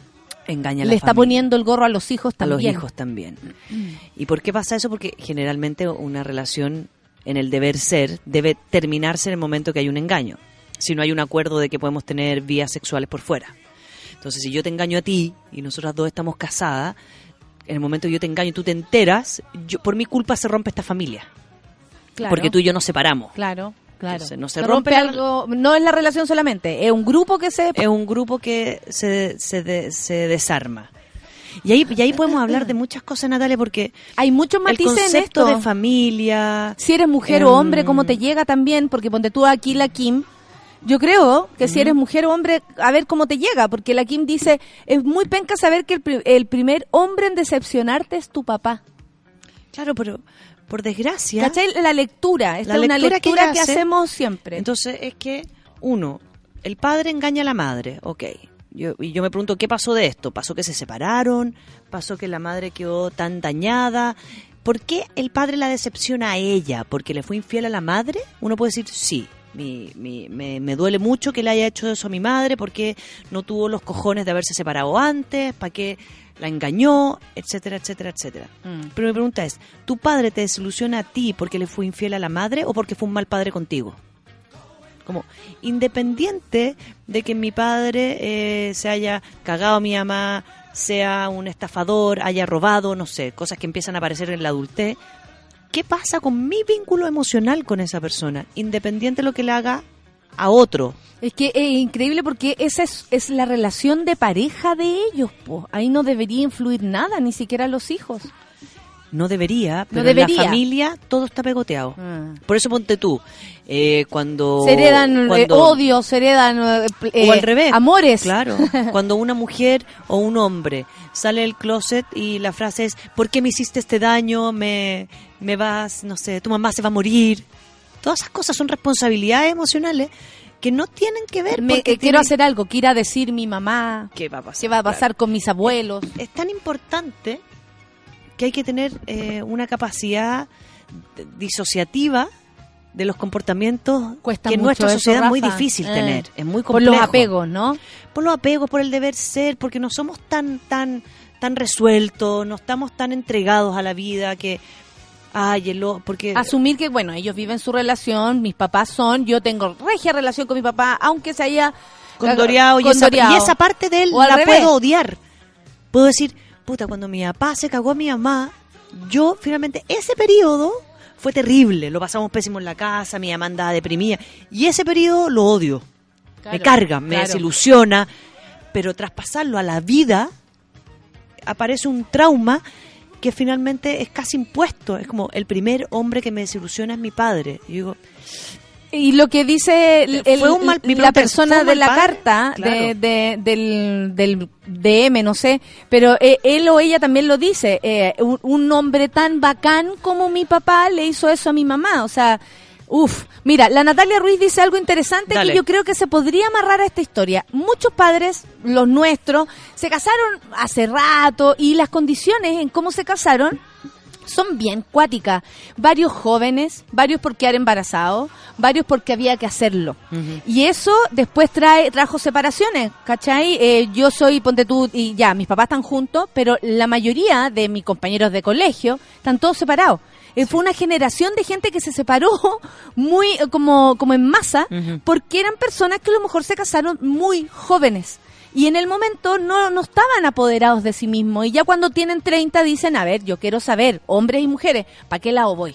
Yo lo vi, lo vi de lejos, ¿cachai? Así como, oh, qué heavy, como la tía cambió a cómo era, ahora cómo es, y su pololo no tiene nada que ver con el tío, y, ah, esta es la tía. No era la que ten- no era la que veíamos antes. Esta- yo observaba esto porque siempre me ha interesado como las mujeres, ver las mujeres, y, y hubo mucha separación, pero Mira, la Nati Ruiz dice, mis papás se separaron por lo mismo. Después de un año, mi viejo se alejó de nosotros, ahora no tengo relación con él. Al final nos dio la impresión que con mis hermanos que se casó y tuvo hijos porque era lo que había que hacer. claro. ¿Cachai? Que hubo mucha pareja que nosotros podemos decir somos víctimas, mi papá, el primer hombre. Pero ellos son gente que estaba eh, eh, como que de otra generación, que se casaba por otras razones. Hay mucho que no se quiso casar nunca. Hay mucho que si la cagó o ella la cagó, porque hay muchas mamás también que le ponen el gorro a los papás. Sí. Mucha más, Ahí sea- hay una diferencia que es la habilidad para hacerlo. La habilidad, claro. La mujer tiene una habilidad muy distinta al hombre para y hacerlo. como puede hacer más cosas al mismo tiempo, no se le nota que está con la, la energía eh, repartida. Movida, repartida. Claro, la, la fuga de energía que Sí, decía claro. yo. Al gallo más se No le nota la fuga de se le nota. Pero eh, también responde una generación media dañada que no, no pudo decidir si quería o no quería. Yo creo que hay muchos viejos nuestros que no sabían si querían o no querían estar con la persona que estaba al lado. Aquí nos pone, nos responde la compañera, ya lo puso en Twitter, así que lo vamos a decir. Dice, mi mamá nunca me ha incitado a no quererlo o tenerle rabia. Sin embargo, después de mi mamá, hicimos familia con dos parejas más de él y nuevamente falló del mismo modo, engaño. Mira, a ver, uno, Es que ahí está hicimos diciendo... familias con dos parejas más de él. Yo, eh, se va- él volvió a rehacer su familia, donde tú eras parte, por supuesto, ¿no? Tu mamá a lo mejor te mantuvo, o no sabemos si la mamá se emparejó de nuevo o no, pero mantenía a su familia ella por su lado. Y el, el, el problema de este hombre, claro, es que es infiel, es picaflor, ¿para qué se casa? Como caballero, no, no se meta en compromisos Mm. que no está dispuesto a mantener. Hombre y mujer. Hombre Hay muchas mujer. mujeres que No también van lejos por los juicios, porque hay que hacerlo, porque la señorita, porque la solterona, porque la... Y porque y me mantengo contigo porque eres la madre de mis hijos. ¿Ya? Hay mucho de eso. Aquí la Felina también nos cuenta. Dice, mi papá no vive con mi mamá, tiene otra señora. Un día fui a su casa y lo pillé con otra. Aún me vienen imágenes. Porque la sorpresa Ay, caleta, del engaño es muy fuerte porque, porque el, el- el dolor más grande, y yo creo que es lo que uno trabaja en terapia, voy a hacer una proyección de, la- de los pacientes, es que lo que uno trabaja es la mentira en la cual te criaron. Mm. Entonces, cuando hay una infidelidad o cuando se separan o cuando éramos todos religiosos y al final tú... eh, ¿Sabes la razón de por qué eran así? Claro. Lo que pasa es que una vez... Exacto. Entonces, tú crías a tu hijo en un concepto tan, tan de mentira, tan armado, tan del deber ser, que el trauma que les haces, finalmente, no es que el papá engañó a la mamá, es que los- la, la realidad de la cual me criaron es todo mentira. Oye, y Rafa, también pasa en las mujeres que tienen como, o tenemos este, este, este desazón viniendo desde eh, la cuna. O sea, como eh, la, la fe, la FA, perdón, dice, es fuerte cachar que tu viejo se metió con otra tipa, va creando decepción temprana hacia los hombres. ¿Qué pasa con eso? Porque el, el mensaje que nos transmitía la amiga decía que cómo lo hacía ella para confiar en las personas si su padre le había fallado a su mamá y lo había vivido desde ese rollo. ¿Cómo lo hace ella con su vida? ¿Cómo lo hace uno al ser espectador de aquello? Diferenciemos en dos cosas. Uno, mira, porque tú aquí la dice, en mi caso, cuando el papá se fue, la, la chica que no escribió ahora me escribió por interno, dice, cuando se fue se desapareció, perdieron la casa, la familia no apoyó a esta familia de origen, tenía ocho años, se acuerda de todo, porque de alguna forma, claro, cuando, cuando este padre o esta madre generan esta este relación por fuera y se van y se desentienden de su origen, claro, ahí uno dice, por supuesto que es traumático, por supuesto que es difícil. Claro, porque este gallo ya no hay un es mi abandono, papá. hay un rechazo, No lo conozco. no lo conozco, abandona todo, toda responsabilidad. O sea, no solamente se separa con mi mamá y la engaña, sino que aparte no se hace cargo de los hijos, de la familia, de la casa, de ayudar, de salir adelante. Y a veces se hace cargo de otra fuera. familia. Exacto. Y Ajá. empiezan a formar otras familias, otra familia, y, y- y rompen todo, la, todo el lazo. Entonces, ahí es, eh, es como, ¿qué, qué era, ¿quién era este personaje? Eso te puede afectar en tus relaciones, o sea, porque eh, a lo que va la amiga es como un recuerdo así, una historia así, te hace desconfiar después a ti, con tus propias relaciones. Acá hay Claro, otra amiga que dice lo mismo. Según mi historia, también quiero saber si esto afecta en nuestras relaciones, ¿cachai? Afecta mucho, afecta mucho porque es el cómo yo me eduqué. Me- me- es- esto es cómo nos educan en la parte más íntima, que es el nicho, que es el hogar, que es la seguridad, que es como tu cordillera, tu espacio de seguridad. Te lo desarman, te lo desestructuran y te dicen, no existe una forma y te pueden hacer daño la persona que más tú confías. Supuestamente el padre y la madre y mi familia son las personas donde yo me tengo que sentir seguro. O sea, es el ideal dentro de un hogar, Sí. ¿No? Donde a mí me cuidan, donde yo me siento seguro. Por eso uno, uno tal vez eh, siente más rabia, po. Porque ya no hay era aquí, seguro. no era aquí donde estábamos bien, no era aquí donde tú venías a dormir y, y te acostáis ahí con mi mamá y somos todos felices, no era acá donde yo tenía que llegar temprano porque aquí estaba segura y resulta que de aquí, de aquí adentro está la enemiga o el enemigo, es como eso. Es como eso. Y, Empieza a haber esa inseguridad. y no solamente eso, sino que aparte me dejas votado. Sí, es Porque que eso- aquí, eso es rudo aquí igual, hay un tema de abandono. O sea, esta persona se desentiende. Más allá del y eso engaño. es muy loco. Es cómo las personas pueden vincularse con alguien y después desentenderse. Yo lo vi, lo vi en un, en uno, en, en unos, en un compañero de colegio que sus papás se separaron y el papá se transformó en otra persona. Pero todos lo veí, lo vimos, Rafa, lo Claro. vimos, lo vimos como este señor se enamoró de otra persona, se empezó a vestir distinto, se, se enamoró de otra persona que nosotros veíamos también, era evidente, la- era muy loco ver cómo él hacía vista gorda a todo lo que había pasado antes, Pa- eh, no sé, la conexión que tenía con el curso, quién era el tío para nosotros, quién era el papá de mis compañeros, nada. Porque ahí Cambió de, claro. de la noche a la el mañana. problema, ahí pa- yo, yo siento, yo, yo emito dos juicios, voy a emitir dos juicios ahora. Uno, Sin juzgar, claro, yo, yo no quiero juzgar, yo te cuento cómo era no, la no, no, historia. yo te digo, yo voy a emitir un juicio. Uno, ¿cómo es posible que tú te enamores de alguien? Yo, yo como mujer, no podría enamorarme de un hombre que no es responsable con su hijo. Pues yo, yo sufrí el abandono del padre de mis hijos. O sea, Sí, mis hijos fueron abandonados, yo fui abandonada como madre. Por lo tanto, económicamente, emocionalmente, uno lleva 17 años haciéndose cargo de todo lo que le pasa a los hijos. Yo jamás me podría enamorar de un hombre que no tiene un hijo del cual no se hace cargo. No podría. Me desestructuraría. O sea, no podría. No me, no me parecería patético. A mí me parecería muy terrible y lo digo en serio como como saber que le estamos destruyendo la vida a alguien, A y- alguien. y- incluido un cabro chico. Entonces, si tú te no metes sé. en una Amo relación mucho porque te enamoraste. como me pongo en el lugar Claro. nomás, filo. Si tú te enamoraste, ok, te enamoraste de una mina o un mino que Sí, están casados. porque eso puede pasar. Ya, Ya, filo. puede O sea, pasar. no, no, ahí no metamos juicio. Si porque enamoraste, perfecto.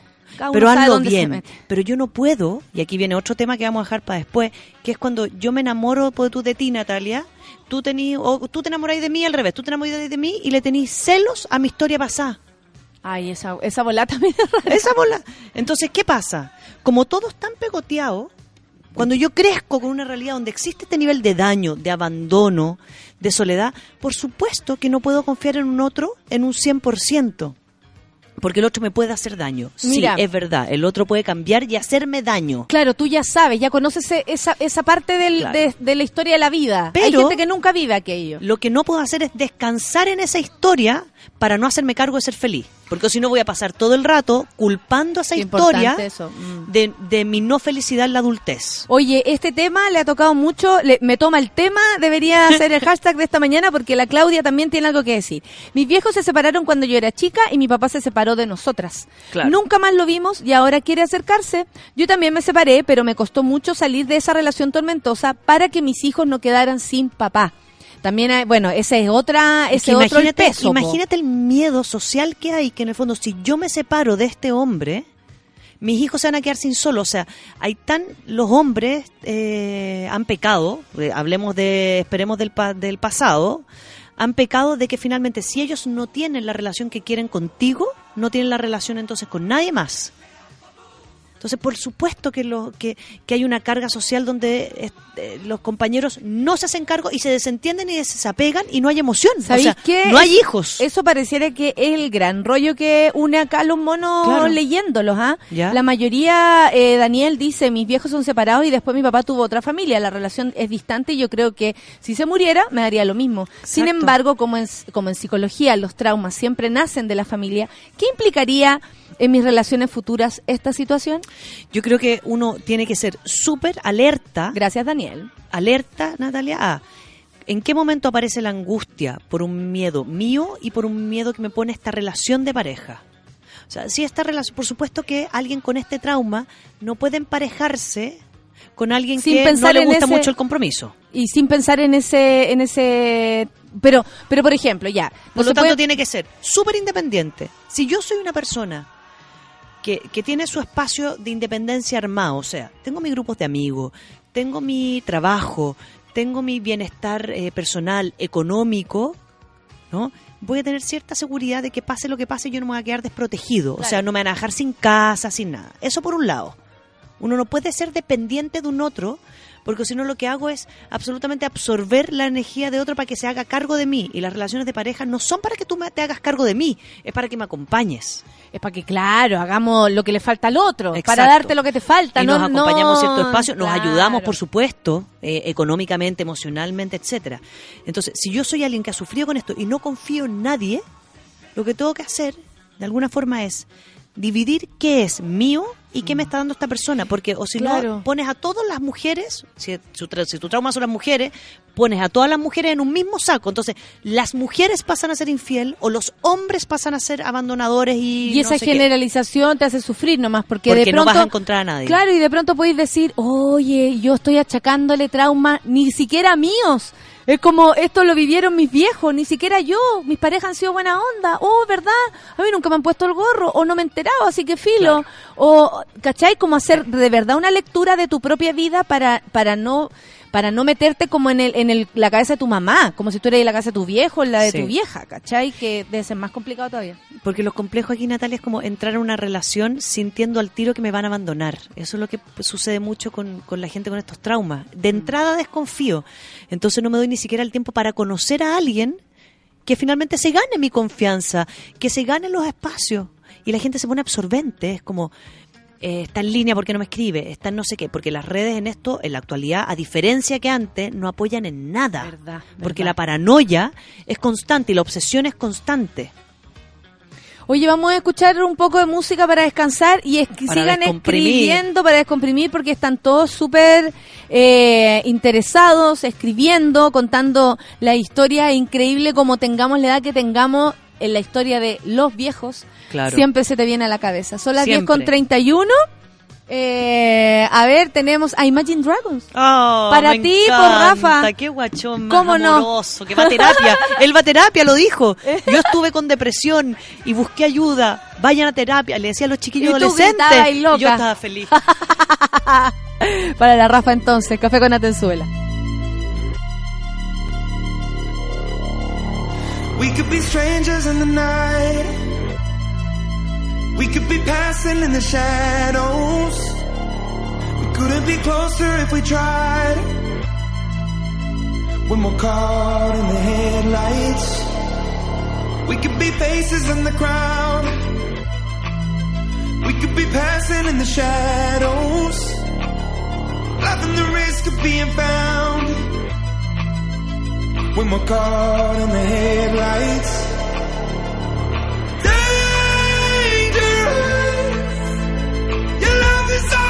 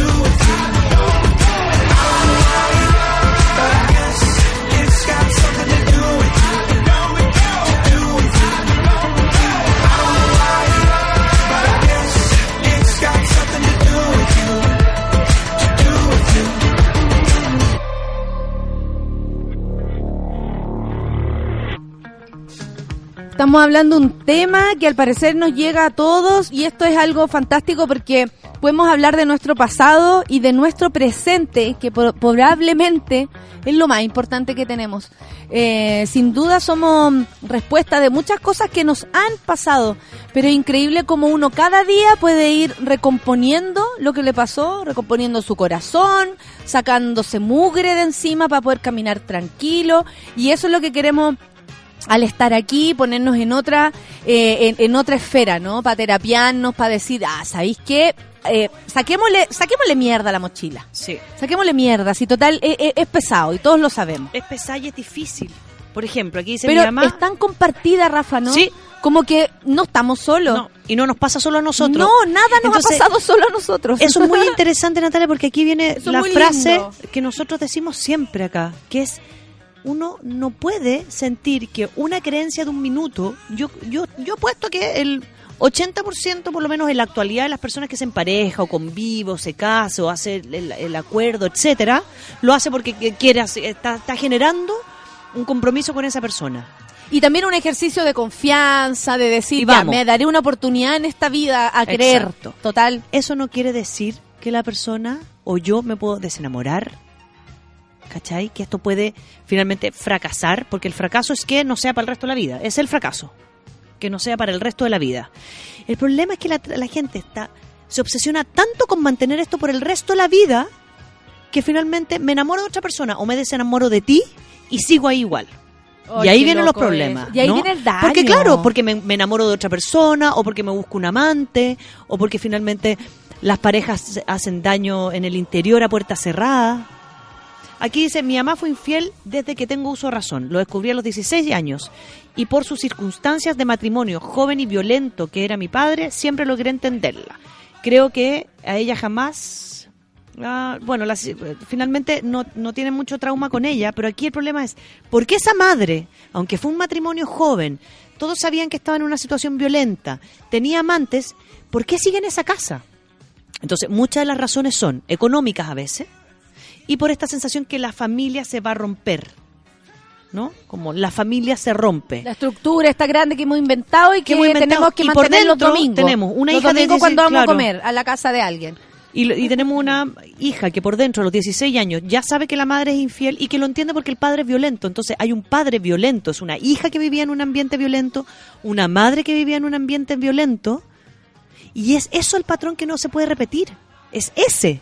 Claro. Es ese el, el- Es que el- acá eh, dicen, claro, eh, y cachai que tú, eh, a ver, como que tú pierdes o en algún momento tú podrías llegar a perder la admiración por quien ha sido engañado, tanto como por quien engaña.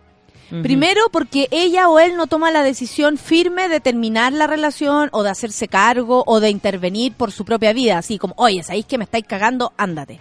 Oye, te descubrí, esto agua no puede ser, ándate, o yo me voy, o esto se O acaba. estamos mal, ya no podemos estar juntos. ¿Qué le pasa a las personas cuando ven que su madre o su padre continúa comiendo mierda al lado sin hacerse cargo? Eso también hace un hoyito, ¿no? Porque uno dice, o entonces, ¿cómo me defiendo yo ahora si he visto nunca en la vida defenderse a mi mamá de, de, de todo lo malo que le aqueja? Claro.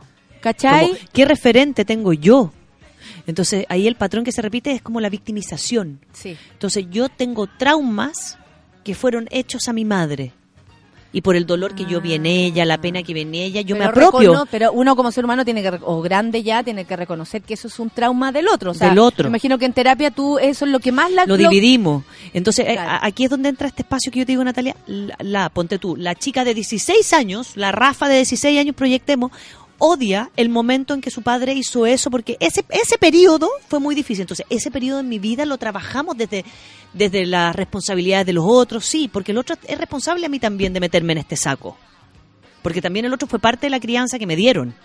Engañó a mi madre, pero a mí me crió como, como una familia que no se ponía el gorro. ¿Cachai? Entonces, pero, pero hay que salir de ese periodo para seguir adelante. Ahora, también hay otros casos, Natalia, que es difícil, de hijos que nacen en familias donde su padre o su madre abandonó a otro hijo. ¿Cachai? De un primer matrimonio. Entonces, hay un primer matrimonio muy joven, como, como dices tú, que sucede que se casan tan chicos con esta ilusión o porque quedó embarazada y finalmente se tienen que Mucho, casar. el- Mucho de eso. Y Mucha se separan. social. y se separan y al parecer esto es un patrón más común en los hombres porque no, no- hasta el momento no tengo no sé de 10 hombres hay una mujer que finalmente abandona esa familia Sí. forma otra familia y es un muy buen padre en esa otra familia Sí, como que, oye, ¿No? aquí no y allá sí.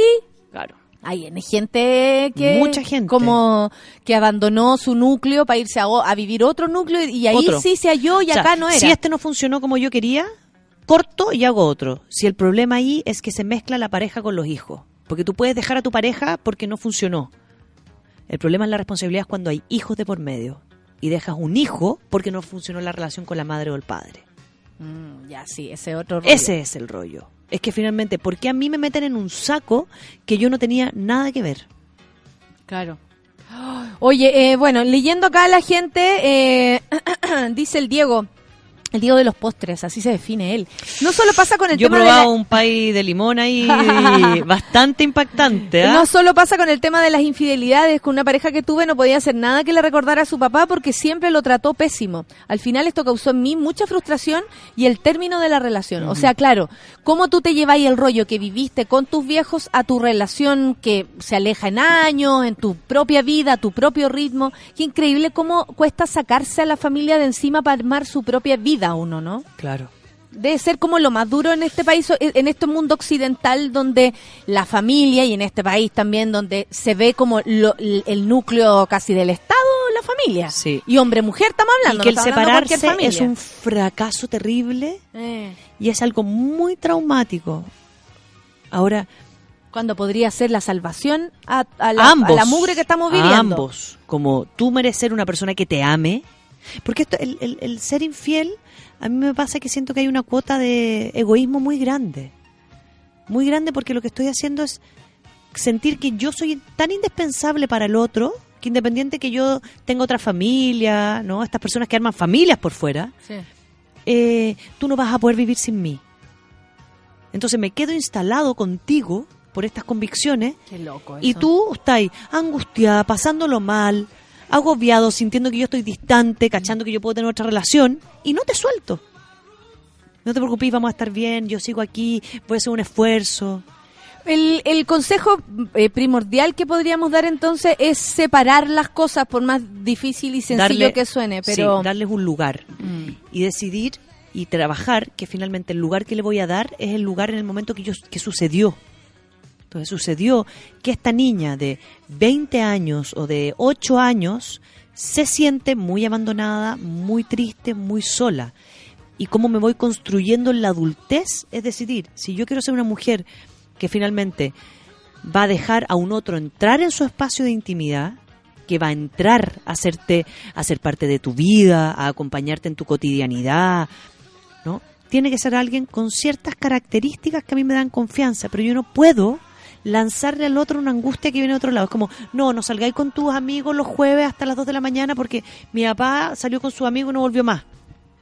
Porque empiezo, a- no puedo limitarle Ah. Pero la vida si al uno, otro. uno incluso le pega, eh, no sé, situaciones del ex al actual. Exacto. Imagínate de los papás que a veces son tatuajes de problema en, en la piel.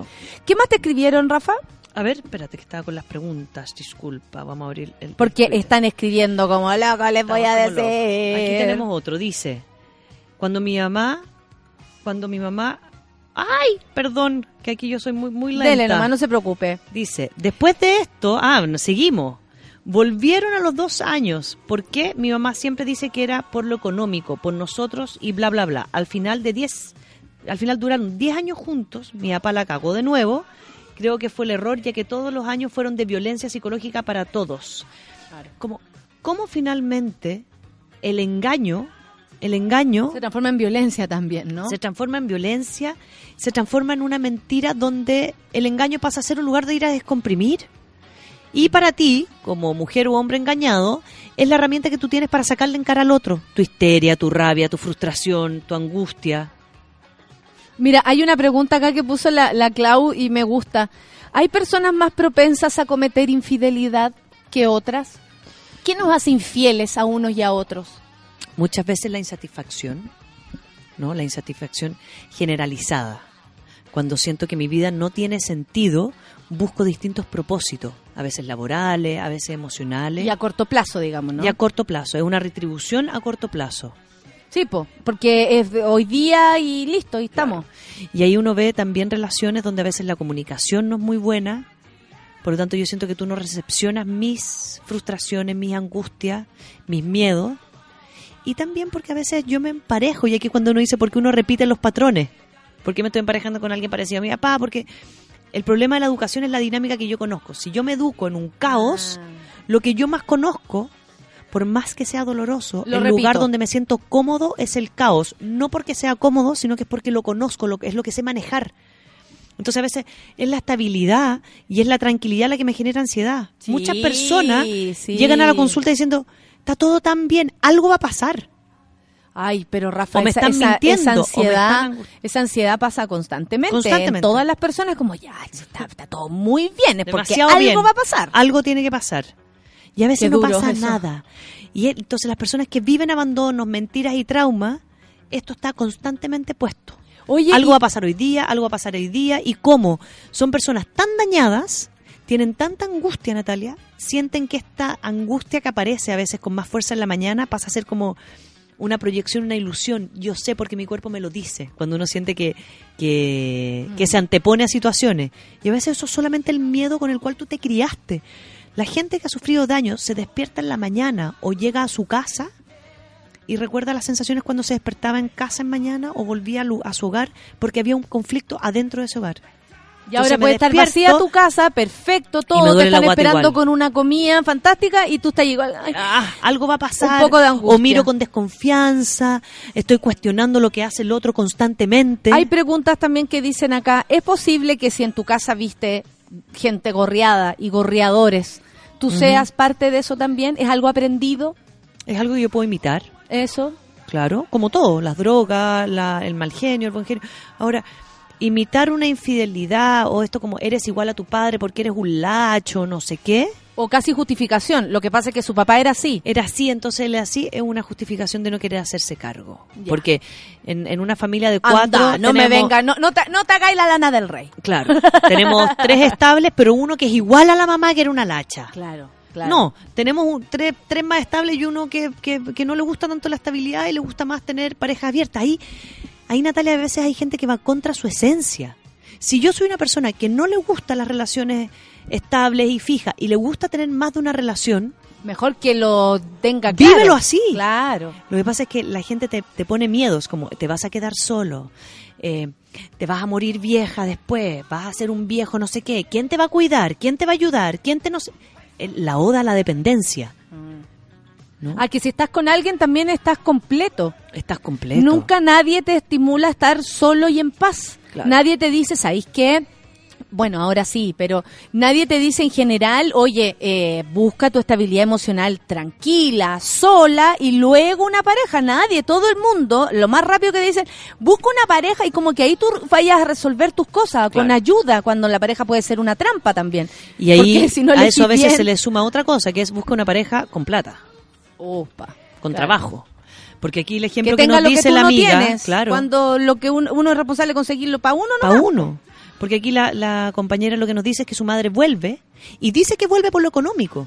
Entonces, se asume la violencia. O sea, en esta familia, en su chip, está permitido ser golpeado y abusado mientras me mantengan económicamente. ¿Qué dice la psicología? Otra pregunta interesante que incluyó aquí la Clau, lo digo eh, porque hay que darle el, el juicio, o sea, hay que darle el, el título de- del protagonismo aquí a la Clau que hizo las preguntas, parece muy preocupada ella. Dice, el que fue infiel una vez, ¿volverá a hacerlo? ¿Qué dice la psicología al respecto? Yo tengo mi respuesta ¿El que personal. fue infiel qué? Perdón, perdón. perdón. ¿Volverá a hacerlo? Es como infiel una vez, infiel para siempre. Nunca va a cambiar. Nunca va a cambiar. No, yo creo que la gente cambia siempre y cuando, volvemos a lo mismo, yo estoy en un lugar que deseo estar. Ya, yo, lo, yo voy a ser súper honesta. Dale. Yo fui infiel, eh, yo creo que a varios pololos, antes más chica, y aprendí.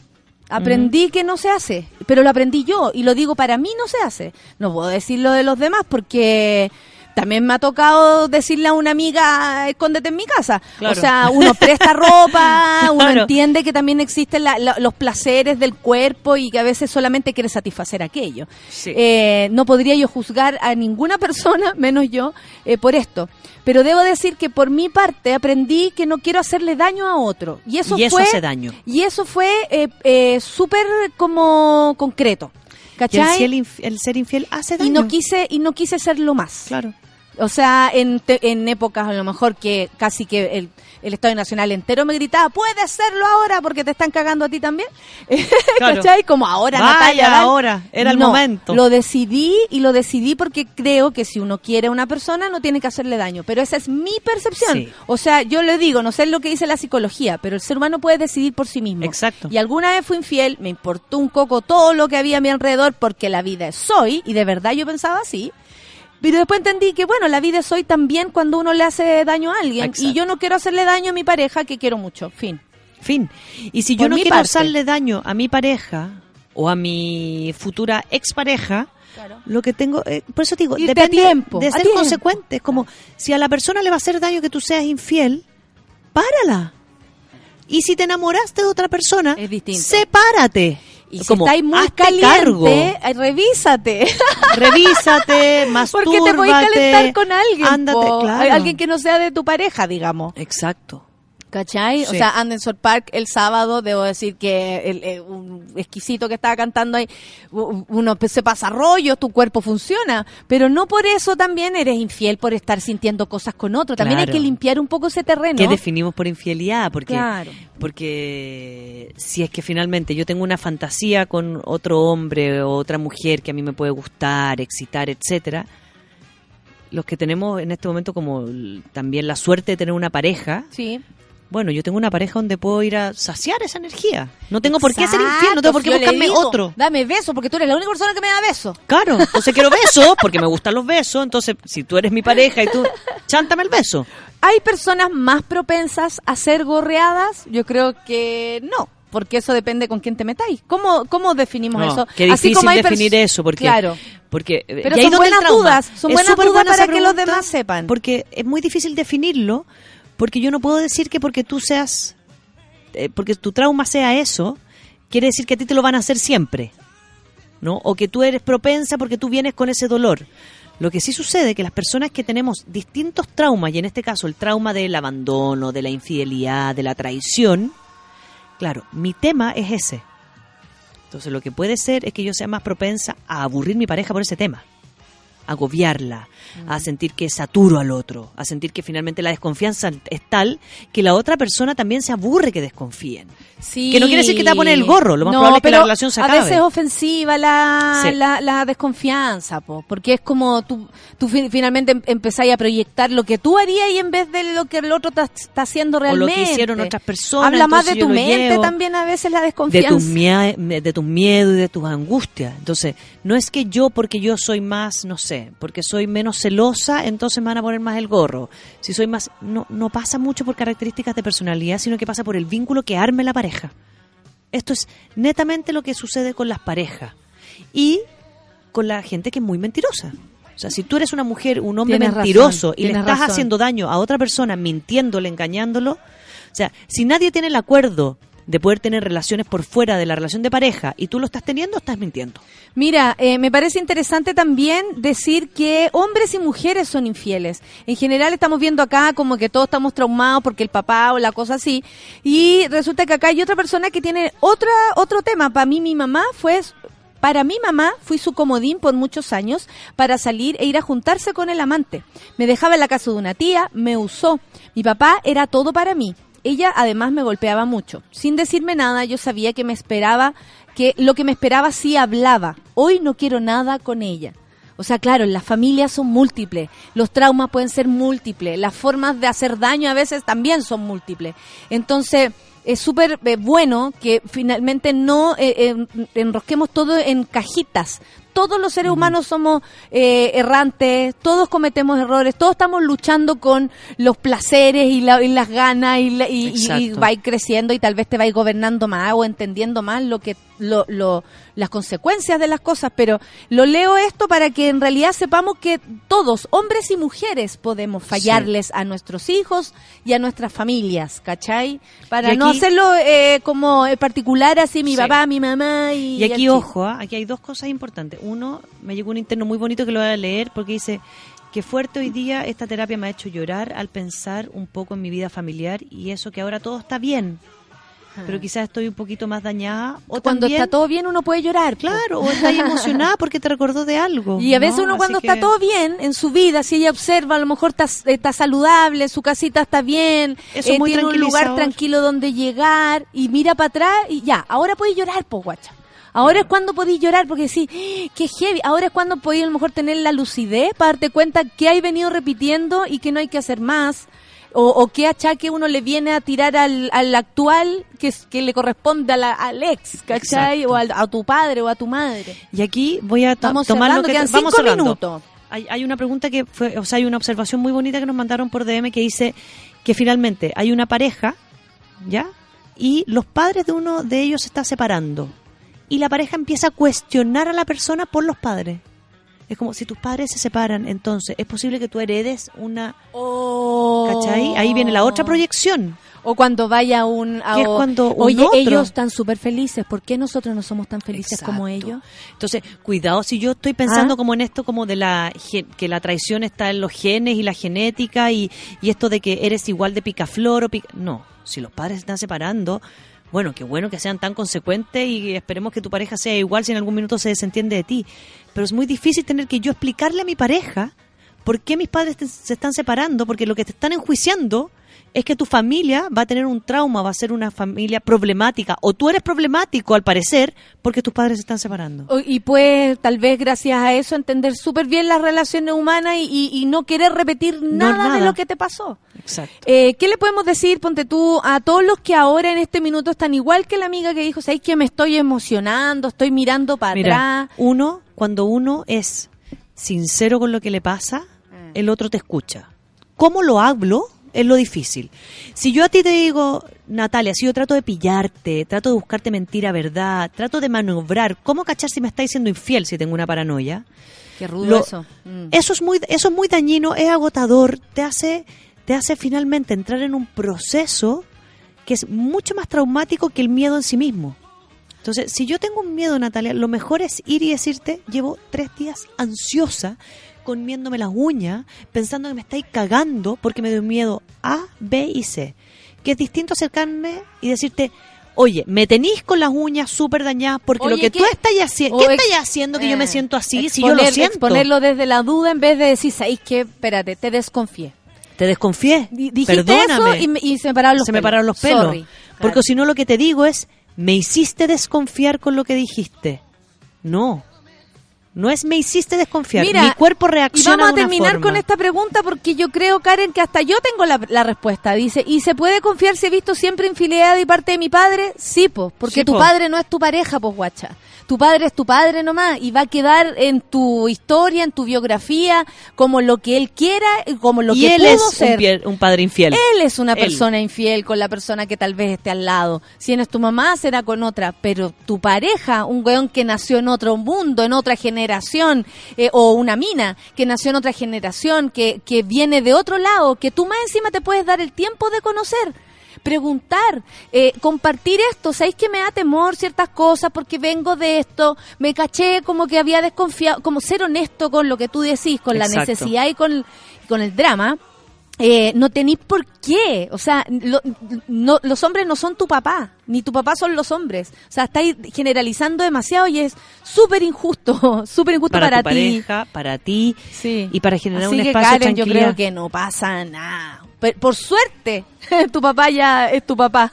Claro, qué bueno que no es tu pareja, porque si no estaríamos hablando de otro tema, como volver a confiar después de una infidelidad, directamente hacia mí.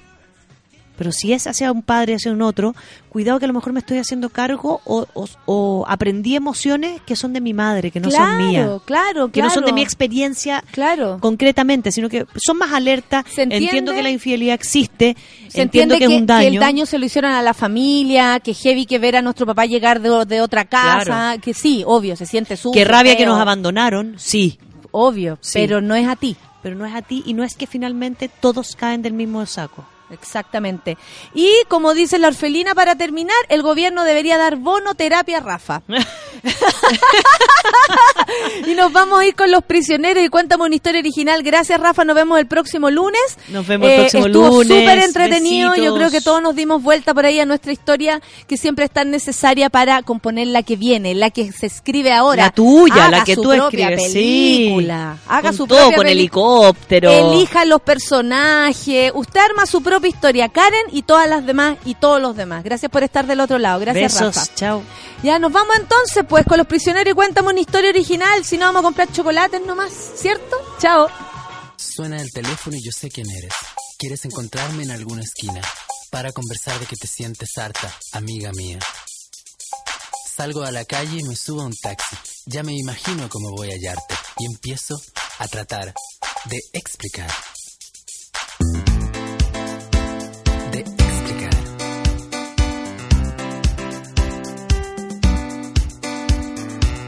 Los papás son la víctima, todas las mamás son explotadas, todos los hermanos viven infelices en todas estas casas.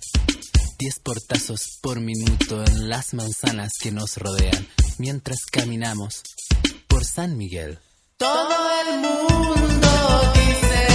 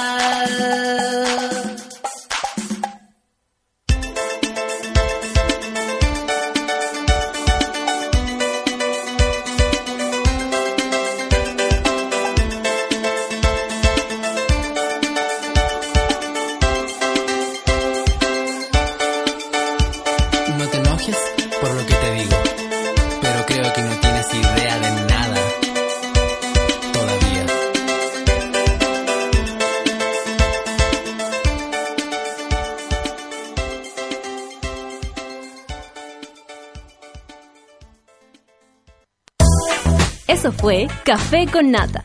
Gracias por ser parte de esta comunidad y hacer de Mordor un lugar más apacible. Natalia Valdebenito te espera de lunes a viernes a partir de las 9 de la mañana en el matinal más pitiado de Chile. Solo en Sube la Radio y en otra sintonía. Café con Nata fue presentado por Clínica Cela, expertos en tratamientos láser.